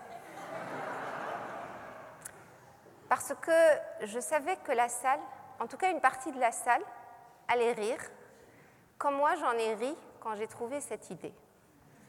Mais je voudrais nous interpeller sur le fait de rire. Parce que quand on rit, est-ce qu'on ne n'entérine pas l'idée que les médecins du travail ne font pas leur boulot, voire qu'ils roulent pour le patron? Et ça, ça me paraît un peu court. Ça paraît un peu court parce que c'est oublier ces innombrables médecins du travail qui font leur devoir, enfin leur boulot, leur boulot, hein, qui, qui est, depuis la création de la médecine du travail jusqu'à aujourd'hui, leur mission, c'est d'éviter toute altération de la santé des travailleurs du fait de leur travail. Leur boulot, c'est ça. Et c'est donc d'analyser le travail et d'intervenir pour faire en sorte que ce travail n'altère pas la santé des travailleurs. Mais le problème, c'est que cette mission, dès la création de la médecine du travail, elle a été pourrie par deux choses. Elle a été pourrie par le fait que la médecine du travail soit gérée par les employeurs, et elle a été pourrie par ce principe d'aptitude et d'inaptitude, qui fait glisser ou qui peut faire glisser certaines médecines du travail vers une médecine de euh, sélection. Ça me paraît un peu court parce que c'est oublier euh, toutes les, plaintes, les, attaques, les intimidations que subissent euh, les, médecins du travail, pas que les médecins du travail, les médecins en général qui euh, font leur boulot en attestant par écrit du lien entre la dégradation des conditions de travail et les atteintes à la santé. Des statistiques que j'ai pu trouver, par an, il y a de la part des entreprises 100 à 200 plaintes auprès du Conseil de l'ordre euh, envers des médecins, toutes spécialités confondues, dont la moitié concernerait euh, les médecins du travail. ça me paraît euh, un peu court. Vivement une conférence gesticulée faite par un médecin ou des médecins du travail. Et puis à nous. Alors normalement, on n'y va pas tout seul il vaut mieux pas. Mais euh, comment dire Comme il y, a, toujours tous les effectifs qu'il faut et puis pas du tout d'intensification du travail dans les cabinets, euh, bref, il y a des fois où on doit y aller seul. Alors dans une configuration comme ça, moi je me place là. C'est pas parce qu'on considère que je suis importante et qu'on me donne un, un morceau important de, la table, mais c'est parce qu'ils attendent de moi la projection d'un PowerPoint. Mais moi, je vous ai dit, je suis une experte nostalgique, donc les PowerPoint, je ne fais pas. À propos de PowerPoint, une fois, une fois je me rappelle, euh, j'étais dans l'entreprise, j'étais dans une salle d'attente, il y avait une réunion de CHSCT, c'était pas pour une restitution de rapport, mais un autre truc important. Et à un moment donné, le DRH, il sort de la salle de réunion, il vient me voir, il me dit, euh, Madame Régui, est-ce que vous avez besoin d'un micro? Alors moi je lui dis euh, non, je sais élever la voix. Alors il me regarde comme ça, il avait l'air complètement décontenancé. Et puis à un moment donné, je me dis, il doit comprendre. Il me dit, mais je vous parle d'un micro-ordinateur pour projeter votre PowerPoint. La fille, le truc, il n'a même pas encore commencé, elle est déjà à fond.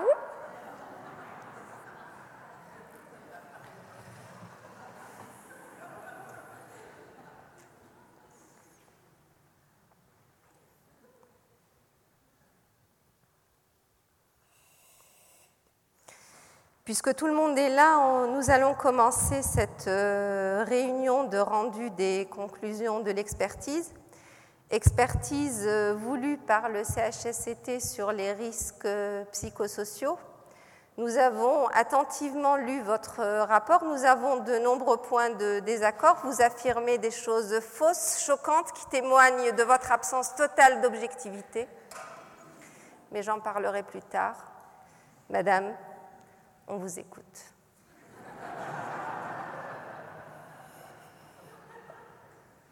Au terme euh, de cette expertise sur les risques euh, organisationnels, nous arrivons. Alors au, début d'une restitution, je me rappelle, j'avais toujours, même avec des années de métier, la, la voix qui flanchait un peu, surtout quand j'y allais seule. Il faut qu'on m'attaque pour que je retrouve mes moyens, et ça va pas tarder à arriver. Nous arrivons à la conclusion que votre euh, système de management fondé sur le culte de la performance expose les salariés à un danger grave. Il les expose à une dégradation de leur santé physique comme psychologique.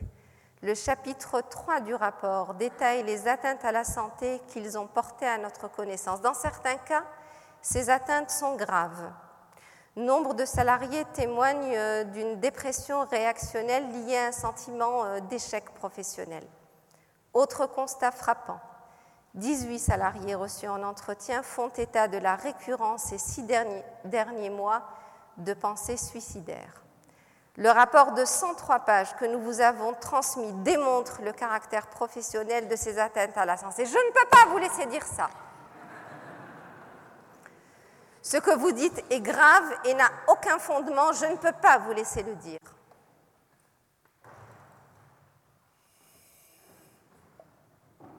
Si, je le dis, c'est mon travail, et ce que je dis est fondé, je vais vous dire sur quoi.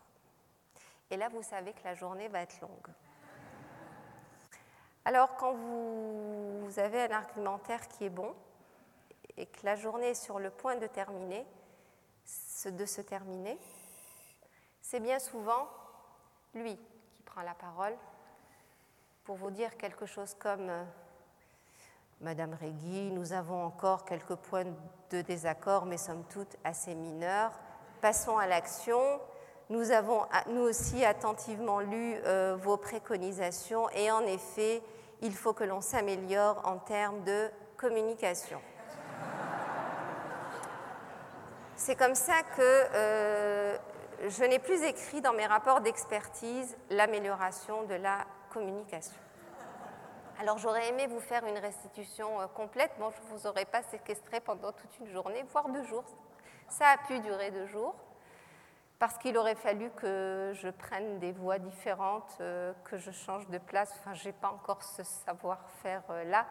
Et puis je me disais que cette scène n'aurait de sens que si tout cela prenait une parole et qu'on faisait une conférence gesticulée euh, collective. À ce moment-là, on pourrait véritablement euh, la réussir. Du coup, je me suis demandé qu'est-ce que j'allais bien pouvoir vous dire euh, à la fin de cette conférence gesticulée, puisque je n'avais plus d'atterrissage politique, j'ai fait un décollage politique. Alors je me suis dit que j'allais partager avec vous une euh, chanson, un extrait que j'écoutais euh, très souvent à la fin d'une euh, restitution de rapport d'expertise quand je rentrais chez moi.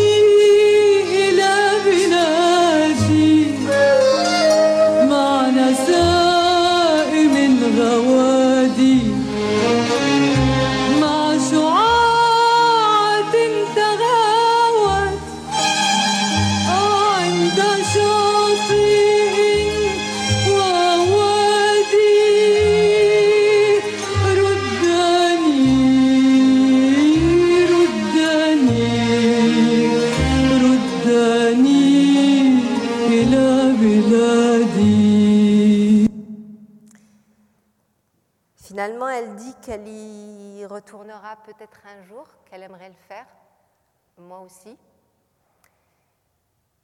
Ces soirs-là, quand j'écoute cette musique, euh, ça va pas très fort, parce que là, j'aurais fait vraiment tout ce que j'ai pu pour que les choses avancent, mais de là-bas, je suis partie.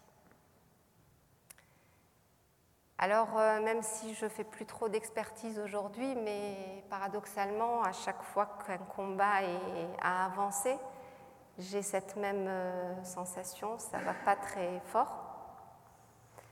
Mais le lendemain matin, je fais une euh, conférence au sommet euh, avec moi-même et avec d'autres, je continue le combat. Merci.